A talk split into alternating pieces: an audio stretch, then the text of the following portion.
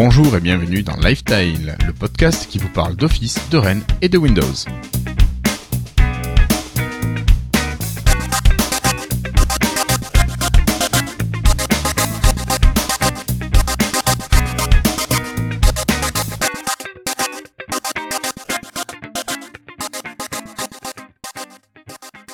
Nous sommes aujourd'hui le jeudi 24 septembre 2015 et c'est l'épisode 71 de Lifestyle. Aujourd'hui, le podcast vous est présenté avec le soutien de nos patrons, Guillaume Peyre, Franck, Delph, Mike Arous, Nicolas, KZ, Christoun44, Olivier Faquet, Olivier Deré, Patrick Béja, Jérémy Ozog, Philippe Marie, Denis Voituron, JTEX92, Yad, Hervé Roussel, Melting Geek, Zachariel Kalfaoui, Digital Time, Nicolas Guret, Nicolas Poppy et Dermins. Merci à David, Martin, François et Yves. Alors, ça en fait des patrons quand même. Ça hein. en fait des patrons. Pour rappel, le Patreon permet de soutenir Lifestyle grâce à son association, et que ce soit 1, 2, 3 dollars ou plus, c'est vraiment le geste qui compte et qui nous permet d'aller un peu plus de l'avant et de viser maintenant le palier du matériel de test. Et oui, grâce à vous, le second palier, ce fameux palier est atteint. Donc on espère pouvoir euh, tester du matériel spécifique Windows 10, messieurs, peut-être. J'espère bien. Bon. Alors encore un petit peu, encore quelques patrons avant d'atteindre le prix de, la Surface Pro. Oui, oui, bah, peut-être qu'on va faire du, mobile pour commencer. On verra. Oui, les gourmands, mais les gourmands. oui, une petite Surface Pro 4, Core i7, 512 Go. Voilà. je les aurai de toute façon. Donc bon, enfin de toute façon, si vous n'aimez pas le système de l'abonnement, il n'y a pas de problème. Vous pouvez toujours participer en one shot en utilisant le compte PayPal de l'association. Donc pour là, il suffit de vous rendre sur paypal.lifestyle.fr. Alors j'ai déjà beaucoup parlé. Vous avez entendu mes camarades, mais de manière plus informelle. Alors bienvenue ce soir à Cassim. Salut, salut. Alors t'es prêt à faire un reportage retransmis lors de notre sortie à Rennes? Euh, oui, oui, j'espère qu'il fera plus chaud à Rennes qu'à Toulouse en ce moment, en tout cas. Je suis pas sûr. Pas sûr non plus. Il sera peut-être un peu plus humide, quoique des fois le mois d'octobre est beau. Euh, ensuite, on a David. Bienvenue, David. Salut, copain. Alors, ce statut d'insider en fast ring, euh, t'en penses quoi? Euh, ben, J'en pense que j'ai récupéré mon appli courrier avec, donc ça, ça me va tout à fait bien, et puis il y a quelques détails qui sont intéressants aussi. D'accord. Et Patrick, de retour. Eh oui, eh oui, pas de réunion parents-professeurs ce soir. Donc du coup, c'est un très grand plaisir d'être là. Ben nous, c'est un grand plaisir de te retrouver. Merci. Euh, notre camarade Florian est bien sûr un petit peu en retard, donc on va le rattraper. Enfin, il va nous rattraper dès qu'il arrive. Par contre, nous excuserons Christophe qui ne sera pas des nôtres ce soir. Il est retenu par des obligations familiales. J'espère qu'il a bien fait la cuisine. Et toi, qui es-tu? Et moi, et moi, moi, je suis, je suis Guillaume. Voilà, donc j'essaye de partager avec vous un bon moment où nous allons parler un peu de l'actu autour de Windows 10, Windows Phone, enfin pardon, ah, Windows Mobile et tous les outils qui en découlent.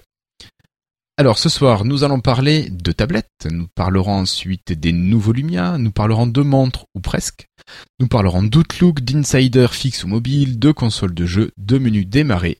Et après quelques news rapides, si Monsieur Florian était avec nous, nous parlerons de sondage. Et on terminera avec euh, une application dont, vous, dont nous vous parlerons et on finira avec les freetiles. Absolument. Euh, pour la MS Band de 3 francs, on va attendre un petit peu si tu veux bien. on va attendre que la 4 hein Alors, avant d'attaquer les news, je tenais à vous rappeler que vous pouvez nous écouter en live et chatter avec nous sur la page live.lifetile.fr qui est hébergée gracieusement par nos amis de chez FreshPod. On les remercie grandement. Et si vous souhaitez uniquement nous écouter en direct, avec VLC par exemple, vous utilisez le flux qui est à l'adresse http://stream.lifetile.fr. Alors comme il n'y a pas de dossier ce soir, je vous propose de passer directement aux news et rumeurs.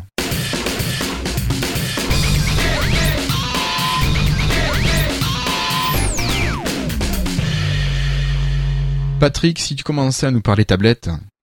Absolument tablette et plus précisément de, Dell, euh, puisque Dell nous avait déjà, selon moi, donné une certaine idée de, l'excellence en matière de tablettes comme des ordinateurs portables.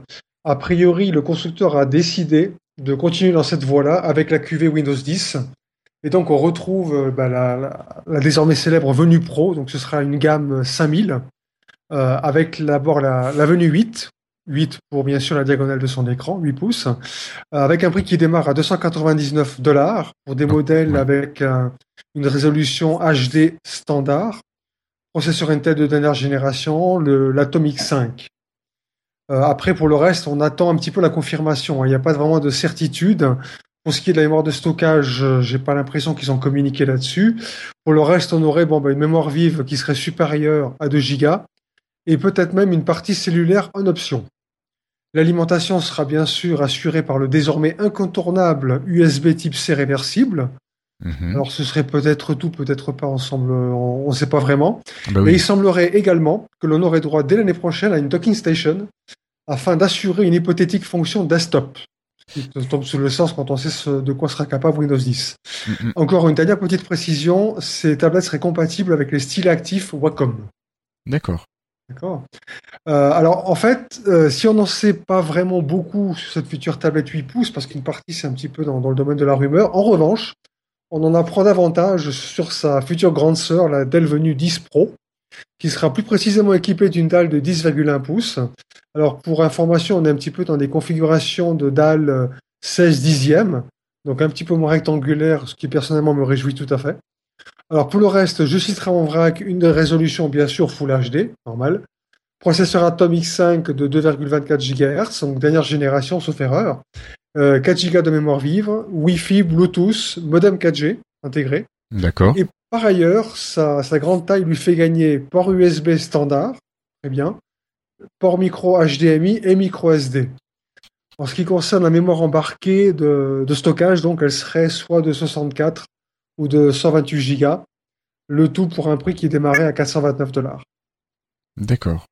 Voilà, alors je sais pas si j'ai oublié quelque chose. Bon, c'est un petit peu, il y a encore de la confirmation. Euh, on parle notamment du marché américain pour l'instant, mais j'imagine que ça, on finira. Ça arrivera en France, oui. Oui, on finira même par avoir des déclinaisons plus ou moins identiques pour la, pour l'Europe. Hein, donc, je, j'ai aucun doute là-dessus.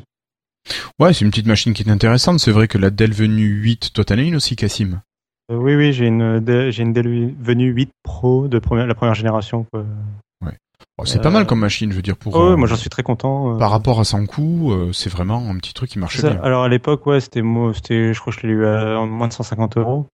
Et, et oui, c'était une très bonne tablette euh, qui n'avait pas trop d'inconvénients. Et, et pour de la consultation, bah alors avec ce genre de produit, on fait pas, tu fais pas autant de choses qu'avec une Surface Pro, c'est sûr. Bah, mais, mais c'est pas le même prix. Hein. Oui, voilà. Euh, moi, pour du Twitter, euh, Next Gen Reader, tout ça, fait de lecture de flux RSS, euh, quelques sites web, quelques onglets de sites web, par exemple, je trouve ça très bien. Et il y a quand même, il y a quand même la compatibilité avec Miracast pour, par exemple, balancer un flux sur une télé ou ce genre de choses. Tu sais que j'ai jamais essayé. Euh, bah, je l'essaie avec ma sur... C'est la seule tablette que j'arrive à faire fonctionner en Miracast avec la Xbox. Donc c'est bon. D'accord. J'ai quand même alors pour la petite anecdote quand même, et ça c'est la merveille des tablettes Windows. J'avais quand même un soir la Dell Venue 8 branché euh, en donc en Miracast à une Xbox. Euh, après branché à l'alimentation pour pas que, la batterie meure en 3 secondes. Et euh, elle a lu un, film en streaming en flash pendant toute la soirée en streaming comme ça. À la fois en streaming Wi-Fi pour lire le, vidéo depuis internet et en streaming vers la Xbox One pour rebalancer le flux. D'accord. Et tout passe. Pas mal. Ouais. pour une petite tablette, voilà. Ouais. D'accord, donc un petit.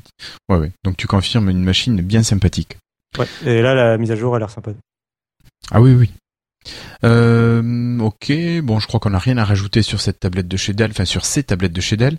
Si on, passait chez. des confirmations, effectivement, dans ces. Euh, oui, là, en fait, c'est la communication. Il commence à nous faire du teasing. Après, on verra pour les, détails. C'est la partie teasing, c'est exactement ça. David, toi, tu nous parlerais un petit peu de ce qui se passe, euh, enfin, ce qui se passerait chez HP euh, ouais. Un petit peu.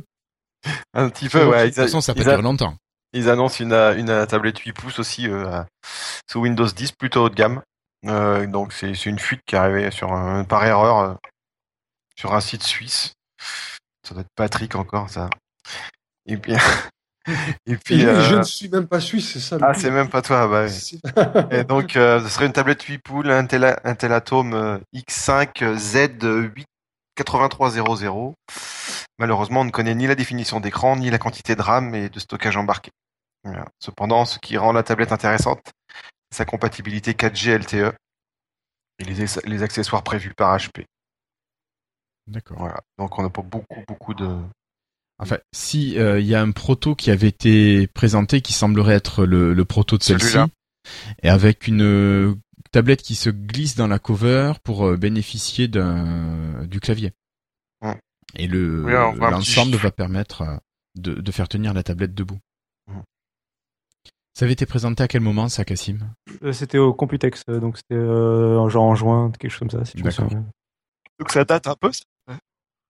Ouais, c'est le proto. Bah après c'était le proto quoi. À l'époque, elle avait pas de nom.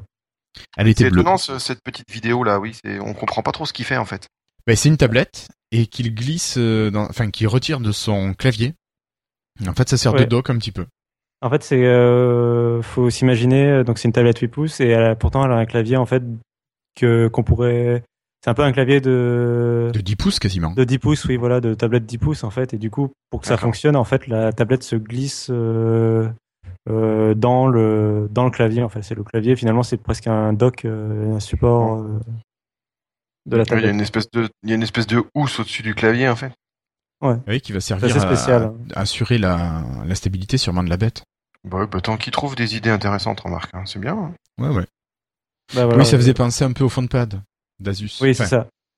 Pas tout à fait le même principe, mais enfin, si c'est le même principe, mais pas le- la même technique. C'est ça. Voilà. En même temps, il y a un problème. Enfin, les tablettes 8 pouces, le problème, c'est que tu peux pas faire un clavier. Trouver une solution pour faire un clavier qui soit agréable à, à taper. Et avec, euh, si tu fais un, un clavier qui est adapté à l'écran de 8 pouces, euh, il sera tout petit, quoi. Donc, un peu Sinon, faut un clavier Bluetooth après. Voilà. Ça, c'est c'est le moins onéreux et le plus pratique. Euh, ok, merci beaucoup, David. Cassim, toi, tu nous parlerais un petit peu flagship Lumia? Euh, oui, bah, on approche de Oh la. oui, s'il te plaît. Ah ouais, Parle ouais, de bon. flagship Lumia. On, Ah, on est encore sur de la rumeur, Cassim. hein. Ah ouais, mais on a des trucs Oh. qui viennent là, ça fait du bien là. Ouais, depuis non, mais là, ce stade-là, la rumeur, voilà, quoi. Ça, Oui, euh, peut que se confirmer. Dans un mois, euh, on l'a dans les mains. Allez, allez, allez, ah, vas-y. Bah, D'abord que. parce que je la veux et après parce que je la veux. Voilà, c'est Ouais, tout. Ouais, on ouais. sent qu'il y en a qui sont sur le point de craquer. quoi. Je crois qu'il y en a deux là autour de nous. Il y a la carte bleue qui chauffe. Euh, non, bah alors, tout, tout ce qu'on savait, enfin les spécifications et tout, à mon avis, au bout d'un moment, quand il y a 15 sources qui donnent les mêmes spécifications, je pense qu'on peut à peu près être sûr que c'est les bonnes. Je pense. Euh, les images et tout ça, bon, on pense que c'est les, a priori c'est bon. Sauf euh, le fait, il y avait un des Lumia, alors c'est le plus grand, c'est le XL qui était présenté en bleu. Il y a des chances que finalement il n'y ait pas de version bleue pour le moment. Qu'il soit juste noir et blanc, non? C'est ça, il y aura une version noire et une version blanche pour les deux téléphones. Euh, donc ça, c'est, on le sait parce que, alors, euh, parce qu'on n'en a jamais réentendu parler du bleu depuis qu'on a eu cette photo, d'une part, euh, qui était a priori un prototype, et d'autre part parce qu'il y a un site en fait qui a listé les les deux téléphones. c'était un site, je me demande si c'est un site suisse aussi, je m'en rappelle plus. Qui non, un site espagnol qui a listé les deux téléphones et en fait, du coup, bah, ils ont listé que la version noire et blanche respective. Donc, ça tendrait à montrer qu'il y aura pas, euh, il y aura pas de version bleue. Dommage. Et donc ils ont ils ont commencé à balancer des prix. Alors le truc c'est que j'aime pas beaucoup parler de, de ce genre de rumeurs parce que euh, souvent les fabricants, les revendeurs euh, quand ils mettent leur article, euh, quand ils remplissent leur article, en fait ils, ils connaissent pas forcément le prix de vente donc ils vont mettre un prix très haut parce qu'il y a des sites comme Amazon etc qui euh, pratiquent le prix le plus bas durant la précommande. Donc c'est à dire que si par exemple ils mettaient le téléphone à 500 euros pendant sa précommande et que finalement c'est un téléphone qui coûte 700 euros Amazon bah, te il le ferait payer 500. voilà, et ils seraient obligés d'honorer les commandes à 500 euros et ils seraient très mal parce que du coup, ça allait leur faire perdre 200 euros dans l'affaire. Donc du coup, ce qu'ils font à la place, c'est qu'ils vont plutôt le mettre à 1000 euros, euh, en sachant pertinemment qu'il sera moins cher que ça, ou même à 1500 euros s'ils ont envie, euh, pour le fun. Euh, et donc après, quand ils auront le prix définitif, ils pourront l'abaisser et en fait, ils le feront au prix définitif finalement, au prix le plus bas. Euh, mais bon, ça donne au moins une- un ordre d'idée, quoi. Donc euh, le site, il avait donc il avait mis le smartphone. Alors c'est le 950, il l'avait mis à 659 euros, donc le plus petit des deux à 659 euros, et le plus grand des deux, la fablette, euh, ils l'ont placé à 750 euros. Donc euh, Ah, voilà, dans les dans les prix haut de gamme. Après, on avait été prévenu. Enfin, ça fait plusieurs fois qu'il y avait la, que la rumeur voulait que bah, c'est des téléphones haut de gamme et qu'ils comptent pas les brader. Euh, donc ça c'était le site euh, espagnol. Et il y a aussi Smartphone France euh, qui a eu euh, qui a eu une info. Euh, et alors lui, selon lui c'est ce serait à 650 pour le plus petit des deux. Donc à peu près le même prix que le site espagnol. Et pour la tablette par contre là on passerait à 799 donc 800 euros quoi. ouais 800 euros. Donc ça fait un peu mal. Oui. Alors après ce qu'il faut savoir c'est que d'après Smartphone France si j'ai bien suivi si j'ai bien compris son explication euh, il y aurait, surtout avec le, la tablette, il y aurait 200 euros d'accessoires offerts avec l'appareil. Alors je ne sais pas si c'est une, offre promotionnelle pour le début ou si c'est carrément dans les boîtes euh, qui vont toujours en offrir, mais on pourrait attendre, on pourrait s'attendre au moins peut-être à un socle de recharge sans fil offert. Ouais. Et euh, potentiellement surtout le dock de Continuum, donc le Munchkin, Ah donc celui euh, qu'on branche en USB Type C d'un côté et qui ressort de l'autre côté en USB, euh, voire VGA, euh, HDMI, ouais. etc., etc. Euh, justement pour pousser, je suppose que c'est que Microsoft voudrait pousser euh, oui, bah, la le, démonstration. le, le, continuum, ouais, ouais. Ouais, la démonstration de continuum et donner envie avec ça, donc euh, voilà. C'est sûr. C'est sûr, c'est sûr. Mais après, bon, si on reprend le prix du petit et qu'on se rappelle du prix du 920 quand il est sorti, c'était 649 euros. Donc à un euro ouais, près, c'est voilà, la même chose. C'est ça. Il faut se souvenir. En fait, il y en a beaucoup qui se basent sur le prix du 930, euh, qui avait été un peu moins cher à son lancement. Mm -mm. Mais bon, il était arrivé un peu en retard par rapport aux États-Unis. Euh, il était plus aussi clair. haut de gamme à son arrivée en France, en fait. Ouais. Et si on- il- le petit est au prix complètement du, du 920. La fablette, euh, ouais, j'aurais dit 720, 730 euros peut-être au début en prix de lancement, mais Il bon, faut se souvenir qu'il y a l'euro qui s'écrase, enfin, qu'il y a eu des problèmes aussi. Donc, euh, forcément, les prix en euros. peut-être, peut-être ça joue aussi, ouais. Ouais, ouais. Et le 15-20, il était à combien quand il est sorti? Je sais pas. Euh, 650, je crois. Et pareil que le 920 Ouais, parce que c'était le remplaçant, enfin, c'était le haut de gamme. Ouais, du coup, euh, je crois qu'il avait fait à 650. ouais. D'accord. Ou Ouais, donc chose- peut-être un peu cher sur le XL, mais en, prix, euh, je veux dire, euh, attendu pour le, le plus petit.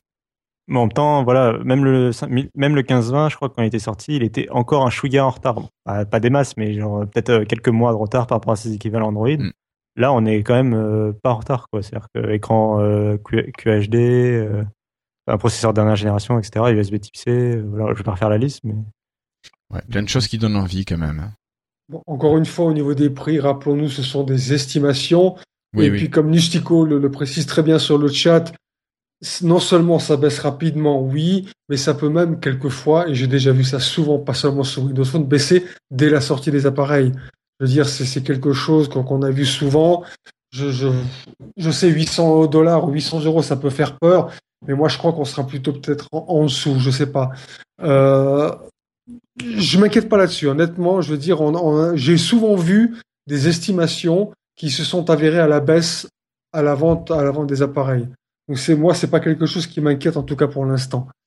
Euh, et puis pour répondre un petit peu à la, question de Franck, euh, qui disait il vous donne vraiment envie ces, ces 950 par exemple. Alors je sais pas s'il fait allusion aux photos qu'on a vues, qui c'est vrai qu'il leur faisait pas forcément honneur, ça je veux bien le croire. Moi je répondrais que c'est, ce serait pas la première fois que des photos ne font pas honneur aux appareils. Ça m'est arrivé quelques fois où, quand j'ai reçu les appareils en main, je les ai trouvés beaucoup plus beaux que les clichés qui avaient été publiés. Donc moi, pour ce qui me concerne, c'est certainement pas les clichés qui me donneront moins envie de les avoir ou de les ou ou de les prendre à ce niveau-là. Je suis assez d'accord Euh, avec toi là-dessus, mais oui, moi, je, trouve qu'il donne envie quand même. Pour les prix, euh, pour la baisse des prix, euh, je rappellerai quand même, par contre, enfin, qu'avant c'était Nokia qui s'en chargeait, enfin, qui, qui contrôlait le marketing, tout ça. euh, à l'époque, même quand ils s'étaient fait racheter par Microsoft pendant longtemps, c'était encore les équipes, etc. Euh, là, depuis quelques mois, enfin, euh, c'était le mois dernier ou je sais plus quand, où il y a eu le changement de stratégie, où ils ont dit qu'ils feraient moins de téléphones, etc. Euh, je suis, du coup, je suis pas sûr. Euh, je suis pas sûr que la baisse de prix soit aussi forte qu'avant, où le Lumia. Ouais, je me rappelle que même le 920 était bradé très rapidement quelques mois après. Euh, sur Android, je sais que c'est encore la mode, enfin que les téléphones souvent sont bradés rapidement.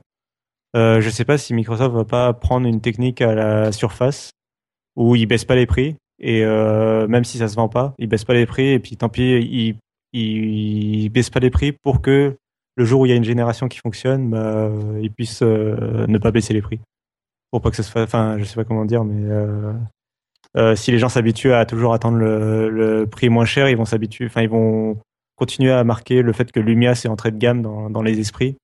Alors que donc je suis je serais pas aussi sûr que pour cette fois-là ils continuent à, à baisser À aussi baisser. rapidement les prix qu'avant. Ouais. Donc, euh, enfin, il y a ce bémol là. Après, euh, j'espère, euh, voilà, j'espère pour ceux qui voudront l'acheter qu'ils ils baisseront le prix. Vu l'état du marché, je pense qu'ils faut- ils feront ce qu'il faut pour que les fêtes de fin d'année soient, soient, soient belles pour, pour la gamme Lumia. Donc, euh, personnellement, je pense qu'on on risque peut-être même d'avoir de bonnes surprises. Parce que là, si tu veux, ce à ce stade-là, on a toute la concurrence qui a, qui a balancé toutes ses cartes. Hein, L'iPhone, les Galaxy et compagnie, etc., etc. Donc là, même Microsoft arrive bon dernier, après les autres au niveau conférence. Donc ça veut dire que ils vont quand même avoir beaucoup plus d'attention qu'ils n'en auraient eu si ça avait été annoncé pendant. Donc là, pour le coup, je compte sur eux pour faire des, des, des petites annonces bien, bien coup de poing, notamment peut-être au niveau des prix, pour nous faire tous saliver. D'accord. Euh, avant de finir, il y a eu aussi d'autres informations. Donc là, on a parlé des prix surtout. Euh, il y a eu quand même pas mal d'informations. On s'approche de l'événement. hein.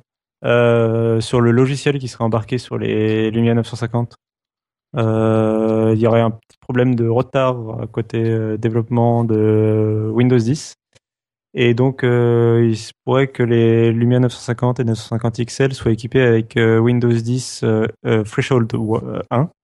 Donc la version, en fait, la version qui a été développée en juillet, en fait, la première RTM, celle qui est sortie sur nos PC en juillet, euh, qui aurait le droit, en fait, les téléphones auraient le droit à cette version-là, plus quelques correctifs qui auraient eu lieu depuis, quoi. Mais, euh, mais en fait, ce serait pas la dernière version. Enfin, ce serait pas la version. En fait, finalement, on serait en avance actuellement euh, sur euh, dans l'insider preview. On serait en avance sur le logiciel qui sera embarqué dans les 950. D'accord. Donc ça, bon, on verra. Ça, on verra à l'annonce. Hein, mais euh, donc euh, voilà. Bon, vu la stabilité de l'actuel l'actuel euh, Insider, je, je, je, je- moi j'aurais tendance à penser qu'elle serait prête. Quoi. Enfin, je veux dire, si, si, comme je, comme plus ou moins on le pense, on a une annonce en octobre pour une sortie un ou deux mois plus tard. Je veux dire, euh, là, vu l'état déjà de la de, de, de l'insider que, que, que j'ai pu tester actuellement, je trouve qu'ils sont ils ont ils ont fait un grand pas en avant. Hein. Donc pour moi, c'est là on est plus dans dans, dans, dans quelques rustines à gauche à droite, dans la consolidation, pardon, Ouais. plus que dans le, le, le, le- gros boulot si tu veux. Donc euh, Moi j'ai quelques bugs sur le 435 je trouve. hein. Alors bon, c'est vrai que l'appareil n'est pas un foudre de guerre, mais peut-être qu'il y a Ouais, encore moyen de d'avancer des choses. Hein. Enfin, les bugs pour moi, oui, quelques-uns, mais très, très beaucoup moins, beaucoup moins gênants. En revanche, par contre, c'est vrai que c'est au niveau de la batterie que j'ai, enfin, je dois encore faire quelques réglages parce que c'est vrai que j'ai pas tout désactivé en arrière-plan pour l'instant.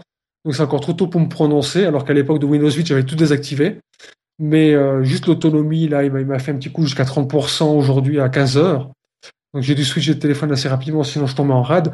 Pour le reste, globalement, au niveau stabilité, vraiment, c'est du, pour moi, c'est du production sans problème. Mm, C'est pour ça que de mon, point de vue, je pense que là, ils sont, ils sont en bonne voie de finalisation, là, mm. D'accord. clairement. Et puis, puis, puis, puis l'OS est magnifique, encore une fois, je me répète, hein, mais je veux dire, le- le- le- cette version mobile Windows 10, j'adore. Les applications intégrées, euh, courrier et compagnie, j'adore. La présentation, le design, le style, les tuiles, enfin bref. Enfin, Toi t'es déjà Ouais. acquis, t'es conquis. ah, complètement, vraiment complètement. Je veux dire, c'est, c'est, les semi-transparences, les, les, les trucs. Enfin, enfin voilà, je veux dire ça à coller à du flagship euh, nouvelle génération. Ouais, ça, ça va me plaire. Franchement, ça va me plaire. Ok. Même le calendrier? Même le calendrier. Ouais, franchement. Non, non, écoute. Je sais, c'est ma marotte depuis tu sais- 2-3 podcasts. Ouais, voilà. mais, euh, moi, j'arrive pas. Je vais t'expliquer une chose. Moi, moi, je, je tempère en me disant quand même, faut, faut pas qu'on oublie qu'on est Windows à la base, c'est un OS, si tu veux, système d'exploitation pour gérer une machine. D'accord? Donc, de mon point de vue, toutes les applications autour, c'est du bonus. Qu'elles sont assez ou pas assez. Il y a pas longtemps, je discutais avec un gars qui me parlait de Windows 10, qui me dit ouais, l'application photo, euh, ouais, l'application courrier. Et là, je répétais, j'écoute mon pote, c'est un OS. L'application photo te, te, suffit pas. Prends Lightroom. Je veux dire, l'application, euh, l'application euh, courrier te pourrait pas. Utilise Outlook Office. Tu vois ce que je veux dire? Il faut, il faut, il faut. Enfin, Mais non, moi, ce qui est dommage, ce que j'entends un petit peu par rapport à David, euh, là où je le rejoins, c'est que je trouve qu'il y a, pour certains points, il y a une régression par rapport à Windows Phone 8. Alors qu'on soit au même point, que ce soit présenté de manière différente et que ce soit pas l'équivalent d'un agenda professionnel, effectivement, ça y a pas de problème, c'est l'ag- l'agenda de base du système d'exploitation. Qu'on perd des fonctionnalités ou euh, certaines possibilités par rapport à Windows 8, là, c'est plus dérangeant. Et je pense que c'est là-dedans que veut peut-être euh, intervenir David, je pense. Ouais, c'est clair, ouais. Ouais, ouais, Mm. ouais. Ouais. Ah, Bon, après, c'est vrai qu'après, on a chacun nos petites marottes à gauche à droite, effectivement, pour. euh, Ah, faut que, je, faut que je parle anglais maintenant. Ouais, il faut que tu parles anglais avec Delta Coche. Yes, very good, yeah. Ouais. Non, moi c'est juste la vue semaine, que, sans tourner le téléphone, euh, la vue semaine comme on avait avant là, qui est terrible, qui est, qui est partie, qui est, qui est plus là, qui ça m'énerve. Parce que euh, j'ai- j'aime bien, j'aime bien avoir au moins la vue semaine avec pas avoir besoin de cliquer sur un truc pour voir tous les rendez-vous de la semaine. Euh, Il y a, il y a d'autres OS que je ne citerai pas qui, qui tu peux voir tous les rendez-vous du Il mois. n'y en a pas 15 000. hein. Ah, tu peux voir tous les rendez-vous du mois et je les, et je les aime pas du tout ces OS, mais leur calendrier est meilleur. Il y a pas Ouais, photo. le rendez-vous tous les mois sur un, euh, tous les rendez-vous de- du mois. Enfin, ah, là encore une fois, tu vois, ça, ça c'est vraiment du cas par cas. Je veux dire, moi personnellement maintenant sur le 930, je pense que j'ai euh, par rapport maintenant au nombre de rendez-vous que j'ai, qui, ont augmenté par rapport au boulot que je fais aujourd'hui, je me dis sur un écran donc de, de, de, de 5 pouces ou moins, je crois 930, je sais plus de combien il est. Euh, je me dis avec une vue de semaine, même même en paysage, je pense que j'aurais peut-être moins plus de mal à lire à la synthèse.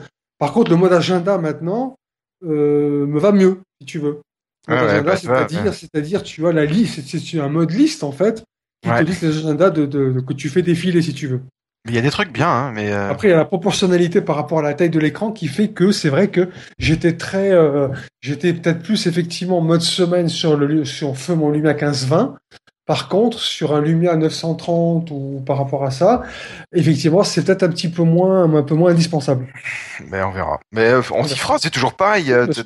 Ça me rappelle quand l'appli podcast a disparu complètement à Windows 8 là, ou je sais plus quoi. euh, Ou... Non, il y, avait 8 dans 8.1, c'est là où elle est arrivée.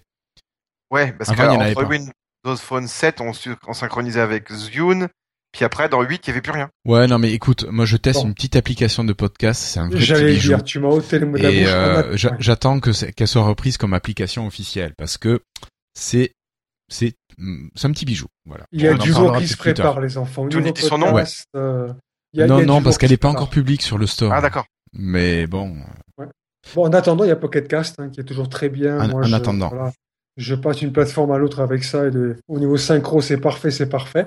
En Ah, attendant, Toi, t'es payé Oui. par Pocket Cast, toi aussi. non, mais écoute, non, même pas, même pas. C'est juste que tu vois, d'une plateforme à l'autre, je retrouve mes podcasts, le point de lecture où il était au départ, etc., etc., Ah, etc. Et maintenant, encore une fois, sans tout dévoiler, de ce côté-là, il y a, il y a, il y a de, il y a de l'incendie qui se prépare là. Je vous le dis. Préparer les Pocket instincteurs. c'est la... ouais. Pocket Cast, c'est la meilleure application de podcast pour votre smartphone. Et voilà pourquoi. d'accord. Ouais, le truc, euh, c'est c'est un slogan à la iOS. Amazing. Ça, c'est un slogan à la Ah, ça me disait quelque chose, effectivement. Euh, ok, bon, écoute, on va revenir quand même sur euh, sur le hardware et les rumeurs. hein. Euh, moi, je vais vous parler d'un autre Lumia euh, qui qui est prévu, une rumeur qui se laisse plus qu'entrevoir. Ce serait le Lumia 550. Vous vous rappelez peut-être que Satya Nadella avait parlé de rationaliser un petit peu le, le mobile chez, chez Microsoft. On aurait une gamme entre autres d'entrée de gamme et qui ce serait ce, ce- ce 550 pardon qui correspondrait à cela. Ce serait un appareil qui serait décliné en quatre couleurs, alors noir, blanc, bleu pour toi Cassim et rouge. Rouge qui reviendrait depuis le, le Lumia 1520. Il aura un écran AMOLED plutôt petit, 4,7 pouces, avec une définition euh, HD, 720 par 1000... Non, c'est pas... H- Si, c'est HD, 720 par 1080. Euh, oui. Oui, c'est Ah, oui, c'est- oui, du HD, oui, oui. Je- du 720p. Euh, je dirais 1280, je pense. Il doit y avoir une faute de, de, de frappe, non C'est du Peut-être. 1280 par 720, je pense. Mais écoute, je me demandais, Sinon, mais c'est bon, très carré comme résolution. peut-être, peut-être un petit peu, ouais. Bah, On est en tout cas dans du HD standard. Voilà. Bref, cela permettrait d'afficher des noirs très profonds grâce, à son- grâce à son écran AMOLED ainsi que des couleurs assez éclatantes. Question stockage, par contre, là, on a 8 Go de mémoire interne. On ne sait pas si euh, un port micro SD est disponible, donc ça, c'est un peu court si on reste à 8 Go. Euh, question processeur, on aurait un Snapdragon 210, c'est un quadricœur qui est cadencé à 1,2 GHz, donc toujours chez Qualcomm. Voilà, on n'a pas d'informations sur le reste de l'appareil, et par contre on peut se demander quelle résolution, quelle euh, pardon fourchette de prix euh, pourrait euh, être cet appareil. On se rappelle que le 520 était sorti à à peine plus de 100 euros à sa sortie, euh, même le 535, donc euh, peut-être 100, 150 euros, quelque chose comme ça. Ça pourrait être pas trop mal pour de l'entrée de gamme, surtout si c'est subventionné. Oh, et puis même sans subvention, hein, je veux dire 100, 150 euh, pour un téléphone complet. euh, et encore une fois, n'oublions pas l'optimisation de Windows par rapport à du mobile. même en entrée de gamme, ça tombe plutôt bien. Donc, pour le prix, ouais. Voilà. Sans bon. aucune, sans, au- pardon, sans, je veux dire, sans aucune entrave opérateur ou quoi que ce soit, c'est plutôt pas mal. Ouais, ouais. Bonne nouvelle. Je vais être méchant, mais la façade, je, la- je préfère la façade du 550 euh, à celle du 950. Mais bon, après, ça c'est Oh, mes voilà. goûts. T'as vu que la photo pour l'instant. Oui, oui, non, mais voilà, après, voilà, il faut l'avoir. Et Puis il y a même pas. En plus, sur 550, on ne voit que la façade. Donc euh, là encore. euh, Justement. voilà. Euh, D'accord. Alors. Serge nous dit sur le chat qu'il a lu que le prix de sortie de ce 550 serait de 120 euros. Donc un prix tout à fait correct euh, pour un appareil qui finalement, bon, s'il n'a pas des caractéristiques énormes, a des trucs quand même assez, euh, Bon, ça, après, assez bonnes pour de euh, l'entrée de gamme.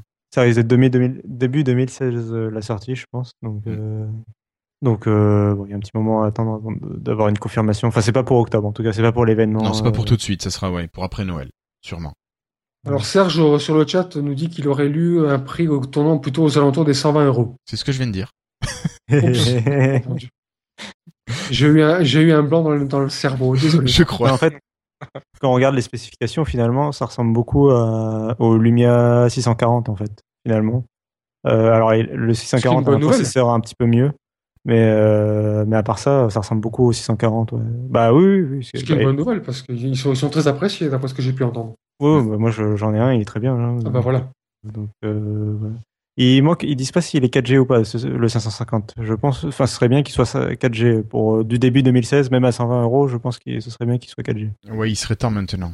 Bah, je crois que- que, je pourrais même dire que je, pense- je pense pas qu'on aura des appareils qui ne soient plus 4G maintenant, quand même, non? Ouais, euh, au moins Mais dans je la pense qu'on va en avoir, hein. Dans la gamme Tu Lumia, penses- je tu penses? Je pense pas. Ouais, oui.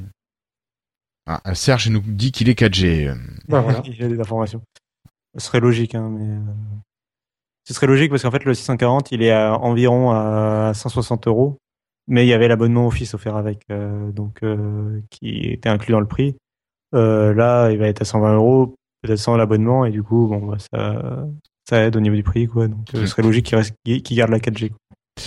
Bon, enfin, c'est de l'entrée de gamme, c'est un petit appareil sympa, et peut-être on va passer à une autre rumeur hardware, David, qui pourrait t'intéresser aussi. Plus intéressant. Moi, quand j'avais acheté la mienne, j'avais hésité parce que je m'étais dit, c'est vrai que c'est la fin de vie. Je l'avais acheté quand même, donc elle m'intéressera, m'intéressera pas déjà, mais c'est la Microsoft Band 2, oui, qui devrait, euh, commence à y avoir des rumeurs. Donc on a des visuels qui sont apparus. euh, euh, elle ressemble à la première, mais elle, a l'écran toujours rectangulaire mais courbé en fait dans le prolongement du, poignet, quoi. L'écran n'est pas plat. Ça, esthétiquement, c'est vraiment un bon point. Après, le système euh, de, de, il demande s'il y aurait Windows 10 ou pas de- dessus. Donc, euh, bah après, c'est les, comment IoT là, c'est ça là? Oui. Hein, Pour les euh, objets connectés. Ouais, voilà pour les objets connectés. Euh, bon, il y a c'est beaucoup de rumeurs encore. Il y aurait plus de capteurs, une disponibilité plus large, ça c'est bien parce qu'en France, ceux qui l'ont commandé, c'était sur le.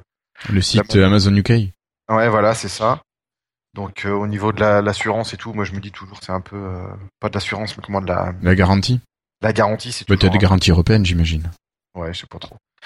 Et puis euh, voilà, donc euh, il y aurait un capteur en plus, un capteur pour la, la hauteur, quand pour ceux qui font des exercices dans des étages ou des trucs comme ça. D'accord. Et puis euh, voilà. Elle serait lancée en France.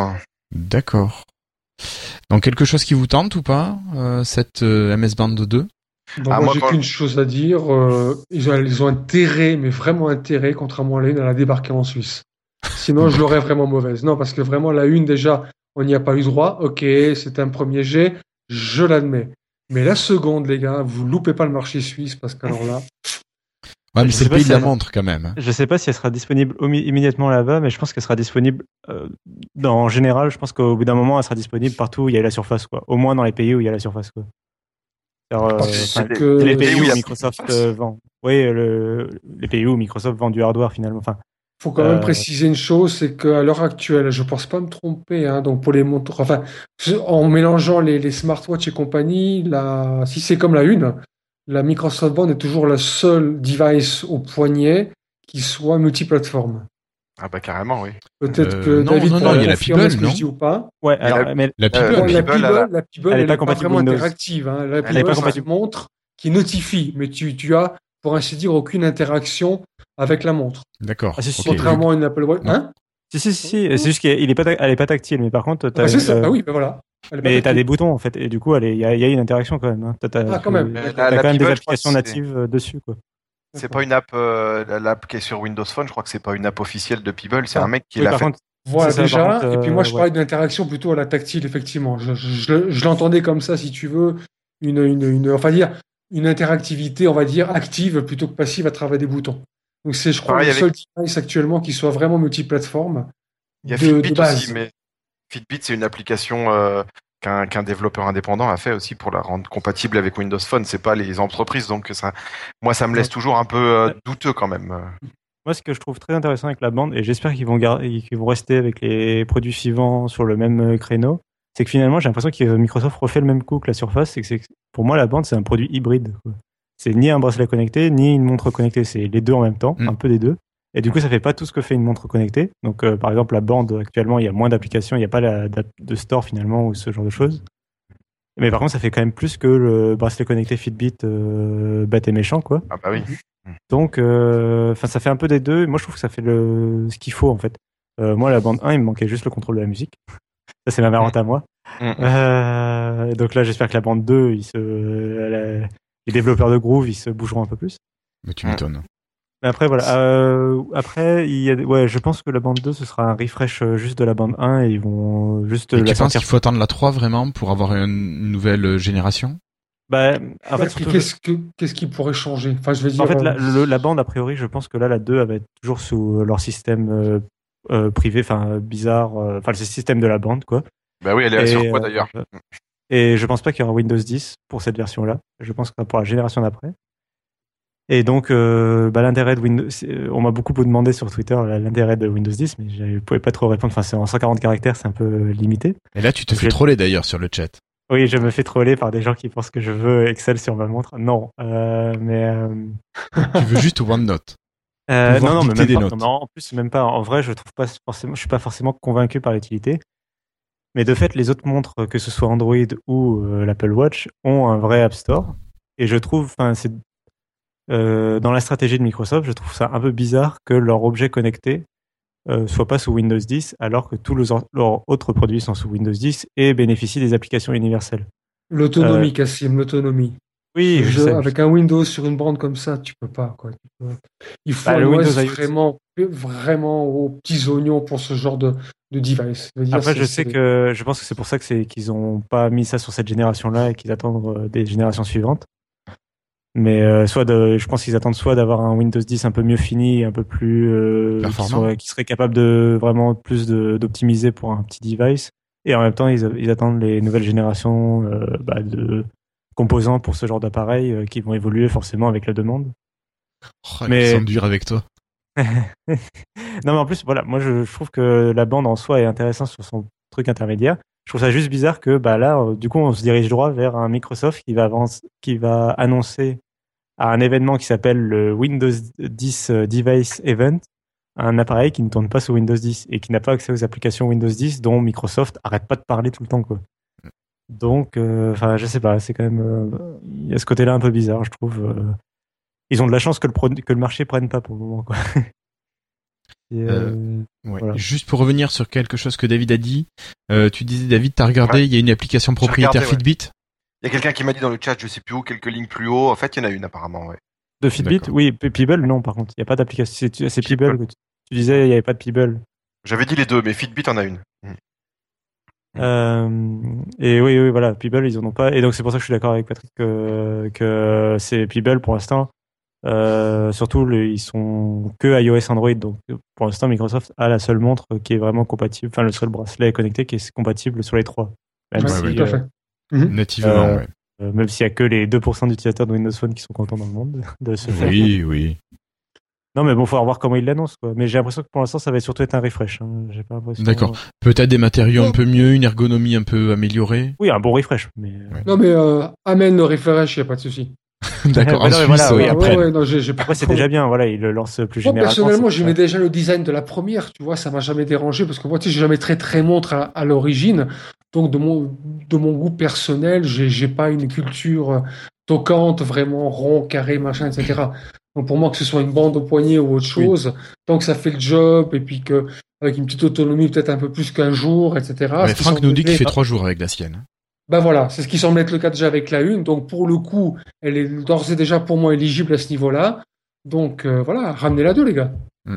Et Mais puis on voit, la, aussi. hein. on voit sur l'image aussi qu'ils ont quand même retravaillé la fabrication. Alors déjà, bon, l'écran, il y a des effets métalliques. On sait pas si c'est du plastique ou pas, mais Le design Et- s'est affiné pas mal, je crois, il me semble. Elle a l'air belle, hein. Elle a l'air belle. hein. Ah, je te dis, ouais, ouais, Mais, euh, vraiment. hein. mais surtout il y a le système d'accroche qu'ils ont changé. Enfin, ils ont l'air d'avoir changé le système d'accro- d'accroche aussi, qui était le truc qui cassait un peu chez les gens apparemment. Enfin, moi, j'ai pas de problème, mais Moi, je le trouve y en a bien, qui ont. ouais. Il y en a, ouais, moi j'aime bien aussi, mais il y en a, ils ont cassé leur système d'accroche, donc euh, je suis content qu'ils l'améliorent. Ouais. Et euh, bah, ils ont l'air d'avoir, euh, pareil, il y a plus le capteur d'empreinte aussi, euh, de hum, cardiaque, le capteur cardiaque qui était euh, sur la 1, il était au niveau du système d'attache, Ouais. et euh, là, il a l'air de plus être là, ou alors c'est les deux trucs euh, gris qu'on voit, mais ça me semble pas des capteurs cardiaques, ou alors je connais pas trop, mais voilà. Écoute, euh, Euh, il donc- faut que tu en commandes une rapidement pour pouvoir le tester. Absolument. Non, bon, voilà. Ok. Ok, ok. Donc une nouvelle MS Band qui devrait être annoncée peut-être le 6, vous pensez? Ah, c'est sûr. Oh, bah oui, je pense. Enfin, Je, oui, je suis sûr même. Oh, j'imagine qu'ils vont, ils vont faire, ils vont faire là, c'est, ils vont, ils, font un, qu'un- une, une conférence, ça va, ils vont, ils vont débiter, je pense, oui. Je pense que là, on est quand même, on est quand même, faut quand même pas l'oublier qu'on est, encore une fois, ils passent après les autres, d'une part, et puis après, on a quand même, les gars, pas si loin que ça, dans les fêtes de fin d'année. Donc, euh, je pense pas qu'ils aient gardé des cartouches pour janvier ou après. Donc là, je pense qu'on va avoir, ouais, euh, j'ai bon espoir pour qu'on ait un paquet d'annonces euh, pour cette conf-là. Il y a et le site. surtout, ouais. Il y a- il y a le site de la bande qui a déjà été mis à jour euh, rapidement avec écrit euh, Microsoft Band 2, puis ils l'ont rap- ils l'ont tout de suite supprimé euh, quand ils s'en sont rendus compte. Donc euh, voilà. Ouais. Et euh, il y a le code source de la page aussi de d'événements, enfin qui annonce l'événement du 6 octobre. Qui euh, dans les mots clés en fait de la page, il y a euh, Surface Pro, euh, Lumia et euh, Microsoft Band. Donc euh, bon, Voilà. ça veut dire ce que ça veut dire. hein. Exactement. Ça, je voulais juste dire, ça va être une des seules fois aussi où, où ils vont faire une annonce et les produits sortiront pas longtemps après, normalement. Je crois que c'est juste. Ouais, effectivement. Que, euh, Si c'est octobre-novembre, par exemple, ouais, ça pourrait. ouais. Souvenez-vous du 920 Bon, Il y, a- il y a beaucoup de constructeurs qui ont pris conscience quand même, mais pas seulement Microsoft. Je pense que c'est pas forcément une bonne idée pour, en tout cas pour la vente, déjà d'une part, d'annoncer quelque chose six mois avant, si tu veux. Ah oui. Parce que ça peut paralyser après des achats, etc. Donc on voit quand même de plus en plus des annonces qui se font avec des, des, des sorties à l'échelle de, de, de quelques semaines, si tu veux. Le pire, je crois que c'était la Surface euh, 1. Oui, la Surface 1, oui. Exactement, exactement. Et là, c'était un cauchemardesque latente. Donc, je pense qu'il y, a- il plus beaucoup de constructeurs qui, qui ont envie de se risquer comme ça à faire des annonces euh, à des mois d'intervalle. Ce serait Tu pas une bonne idée avec les fuites qu'il y a, de toute façon, maintenant... euh, Bah, alors justement, alors c'est ce que j'allais dire. Il y en a Moi, qui arrivent content- encore à garder le secret, hein, quand même. Je hein. suis content quand il y a un produit qui sort, euh, qu'ils annoncent euh, avant Dont personne les- n'a parlé.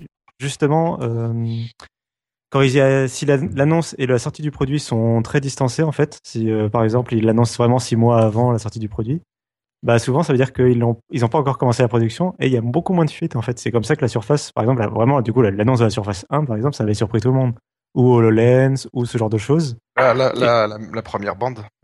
la première bande. Il y avait aussi, euh, même chez Apple, je crois que l'Apple Watch, euh, il y avait eu moins de fuites que. que C'est juste. Mhm. Parce que voilà, elle est Bah, sortie. la euh, Surface longtemps 3 non pro, on l'avait pas vraiment. Enfin, il y avait quelques rumeurs, mais on n'avait pas vraiment de leak. On a là-dessus. pas après. Non, mais globalement, l'équipe Surface, ça garde beaucoup, assez, assez, enfin, ils sont doués, quoi. Bah cool. voilà. C'est très bien. Les surprises, les surprises. Oui, on veut des surprises. Et plein, plein. oui. Déjà, Évite- nous deux, ça sera pas Des mal. bonnes surprises. Des bonnes surprises, tout à fait. Cassim, on change de, on change de sujet, on quitte le hardware pour l'instant, et si on passait chez Outlook? Nouvelle direction? Oui, d'accord. Ah oui, bien sûr. Mais oui. Euh, oui, alors, euh, bah, du coup, donc il y a Microsoft qui avait acheté Accompli, souvenez-vous, euh, une application de mail sur iOS et Android euh, qu'il avait renommée après Outlook, donc qui est devenue l'application officielle Outlook sur euh, iOS et Android, qui, qui est un gros succès. Et donc en fait, il y a le patron de Accompli, donc cette boîte, cette, euh, cette Startup. startup, qui est devenu en fait le patron maintenant de la division. Enfin, je sais pas si on peut vraiment appeler ça une division, mais la division Outlook, donc le produit Outlook, donc ça concernera euh, Outlook mobile toujours, mais aussi Outlook euh, bah, de 2016 du coup, Outlook.com, euh, l'application web d'Outlook pour euh, Office 365, Tout etc. Outlook. Voilà, tout ce qui concerne Outlook. Euh, je suppose que ça concerne peut-être le calendrier et les contacts. Je sais pas dans quelle division il se trouve. Euh, la gestion des contacts et des calendriers. Ça serait logique que ce soit avec Outlook, mais Euh, mais du coup, voilà. Euh, non, mais c'est euh, moi, je, enfin, je sais ce que vous en avez pensé. Moi, je, je pense que c'est une très bonne nouvelle parce que. Ah, je t'avoue, j'ai jamais testé accompli, donc. euh, Alors, bah, je l'ai testé un petit peu sur tablette. Moi, j'ai pas été euh, ébloui, euh, émerveillé, mais il y a énormément de fans de l'application. Et puis, je pense que ça fait que c'est une bonne idée d'avoir un, un nouveau ou un regard extérieur sur un produit aussi vieux que Outlook pour un peu euh, euh, faire du nettoyage, un peu, voilà, reprendre, avoir des idées neuves, un peu. Sortir Pour le produit, des, ouais, des vieilles habitudes peut-être. Donc je pense que enfin ça fait partie du nouveau Microsoft et moi ça fait partie des trucs euh, qui avec lesquels je suis plus excité par rapport à Microsoft, c'est euh, leur euh, stratégie d'application sur Android, iOS, etc. Tout ce qui est vraiment transversal et au niveau du marché de- des services. Ouais, leur rachat de petites applications malignes, euh, le, le lancement. Ils ont lancé aussi une application de mail, par exemple. Ils en parlaient euh, dans l'article où ils ont annoncé, dans l'interview où ils ont annoncé euh, ce- ce- cette nouvelle position pour le patron d'Accompli. Mais c'est lui Euh, qui l'a lancé lui-même en plus. Oui, oui, voilà, il l'a annoncé dans l'interview.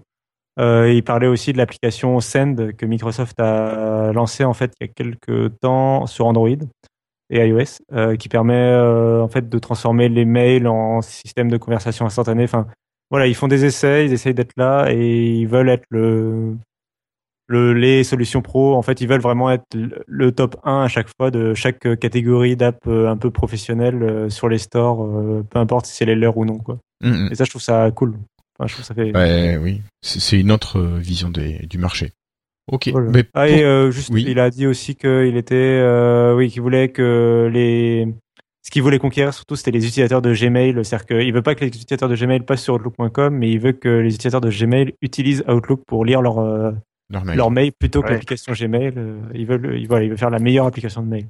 D'accord. Mais si on continue avec Outlook, ben, t'as presque fait la transition. Depuis euh, mercredi, enfin mardi, euh, nous avons droit à Office 2016 pour ceux qui ont un abonnement 365.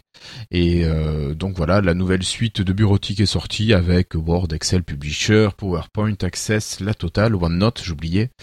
Euh, Est-ce que vous avez vu vous de grosses nouveautés sur cette euh, nouvelle version? Mais la fonction, la fonction partagée là. euh, d'édition collaborative ouais, ouais. Ça c'est bien, effectivement. Mais bon, tout le monde n'en a pas forcément besoin. Ouais, le reste, c'est un peu, c'est des, petits changements de site. Là, il n'y a, il y a C'est- pas. fro- C'est bien, la disquette est revenue en haut. On n'est pas obligé de faire fichier enregistré. Ah, mais ça, tu peux régler de toute façon tes, tes icônes de Ouais. raccourci en haut. Ah bah j'arrivais pas moi sous 2013, je trouvais pas. Bah, tu as une petite flèche qui va vers le bas et c'est pour personnaliser sa barre d'outils d'accès rapide. Ah ouais? Ah bah, Ah ouais, tu, ça marchait déjà depuis 2010, 2013. J'avais pas trouvé ça moi. Je croyais qu'elle avait disparu. Non, non, bah écoute, moi je l'ai, je l'avais encore il y a quelques jours. hein. Ouais. Donc, bon, une version qui marche bien, qui s'installe bien. Pour Là ceux aussi, qui ça ont... fait refresh un peu quand même. Oui, ça fait refresh, oui, c'est sûr. Euh, Pour la petite anecdote, je crois que c'est bien la première fois, sauf erreur, hein, dans l'histoire d'Office qu'on a deux versions à peu près euh, Similaire. presque en euh, similaires presque en même temps pour Mac et, et- et Windows. Puisque dans les deux cas, ça s'appelle Office 2016. Ah oui, ça, oui, d'accord. Généralement, on a souvent un an, deux ans de différence entre les, entre les deux versions. 2011 avant, 2013 ensuite, etc., etc. Là, pour la première fois, je crois, on a euh, Office 2016 sur les deux plateformes. En même temps. D'accord, ouais.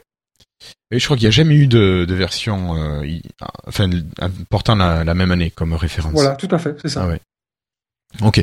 Bah sinon, euh, au niveau des performances, ça marche très bien, ça s'installe Ouais. très bien. Si vous n'avez pas de mise à jour qui est proposée, n'hésitez pas à aller sur l'interface euh, de gestion de votre abonnement Office 365.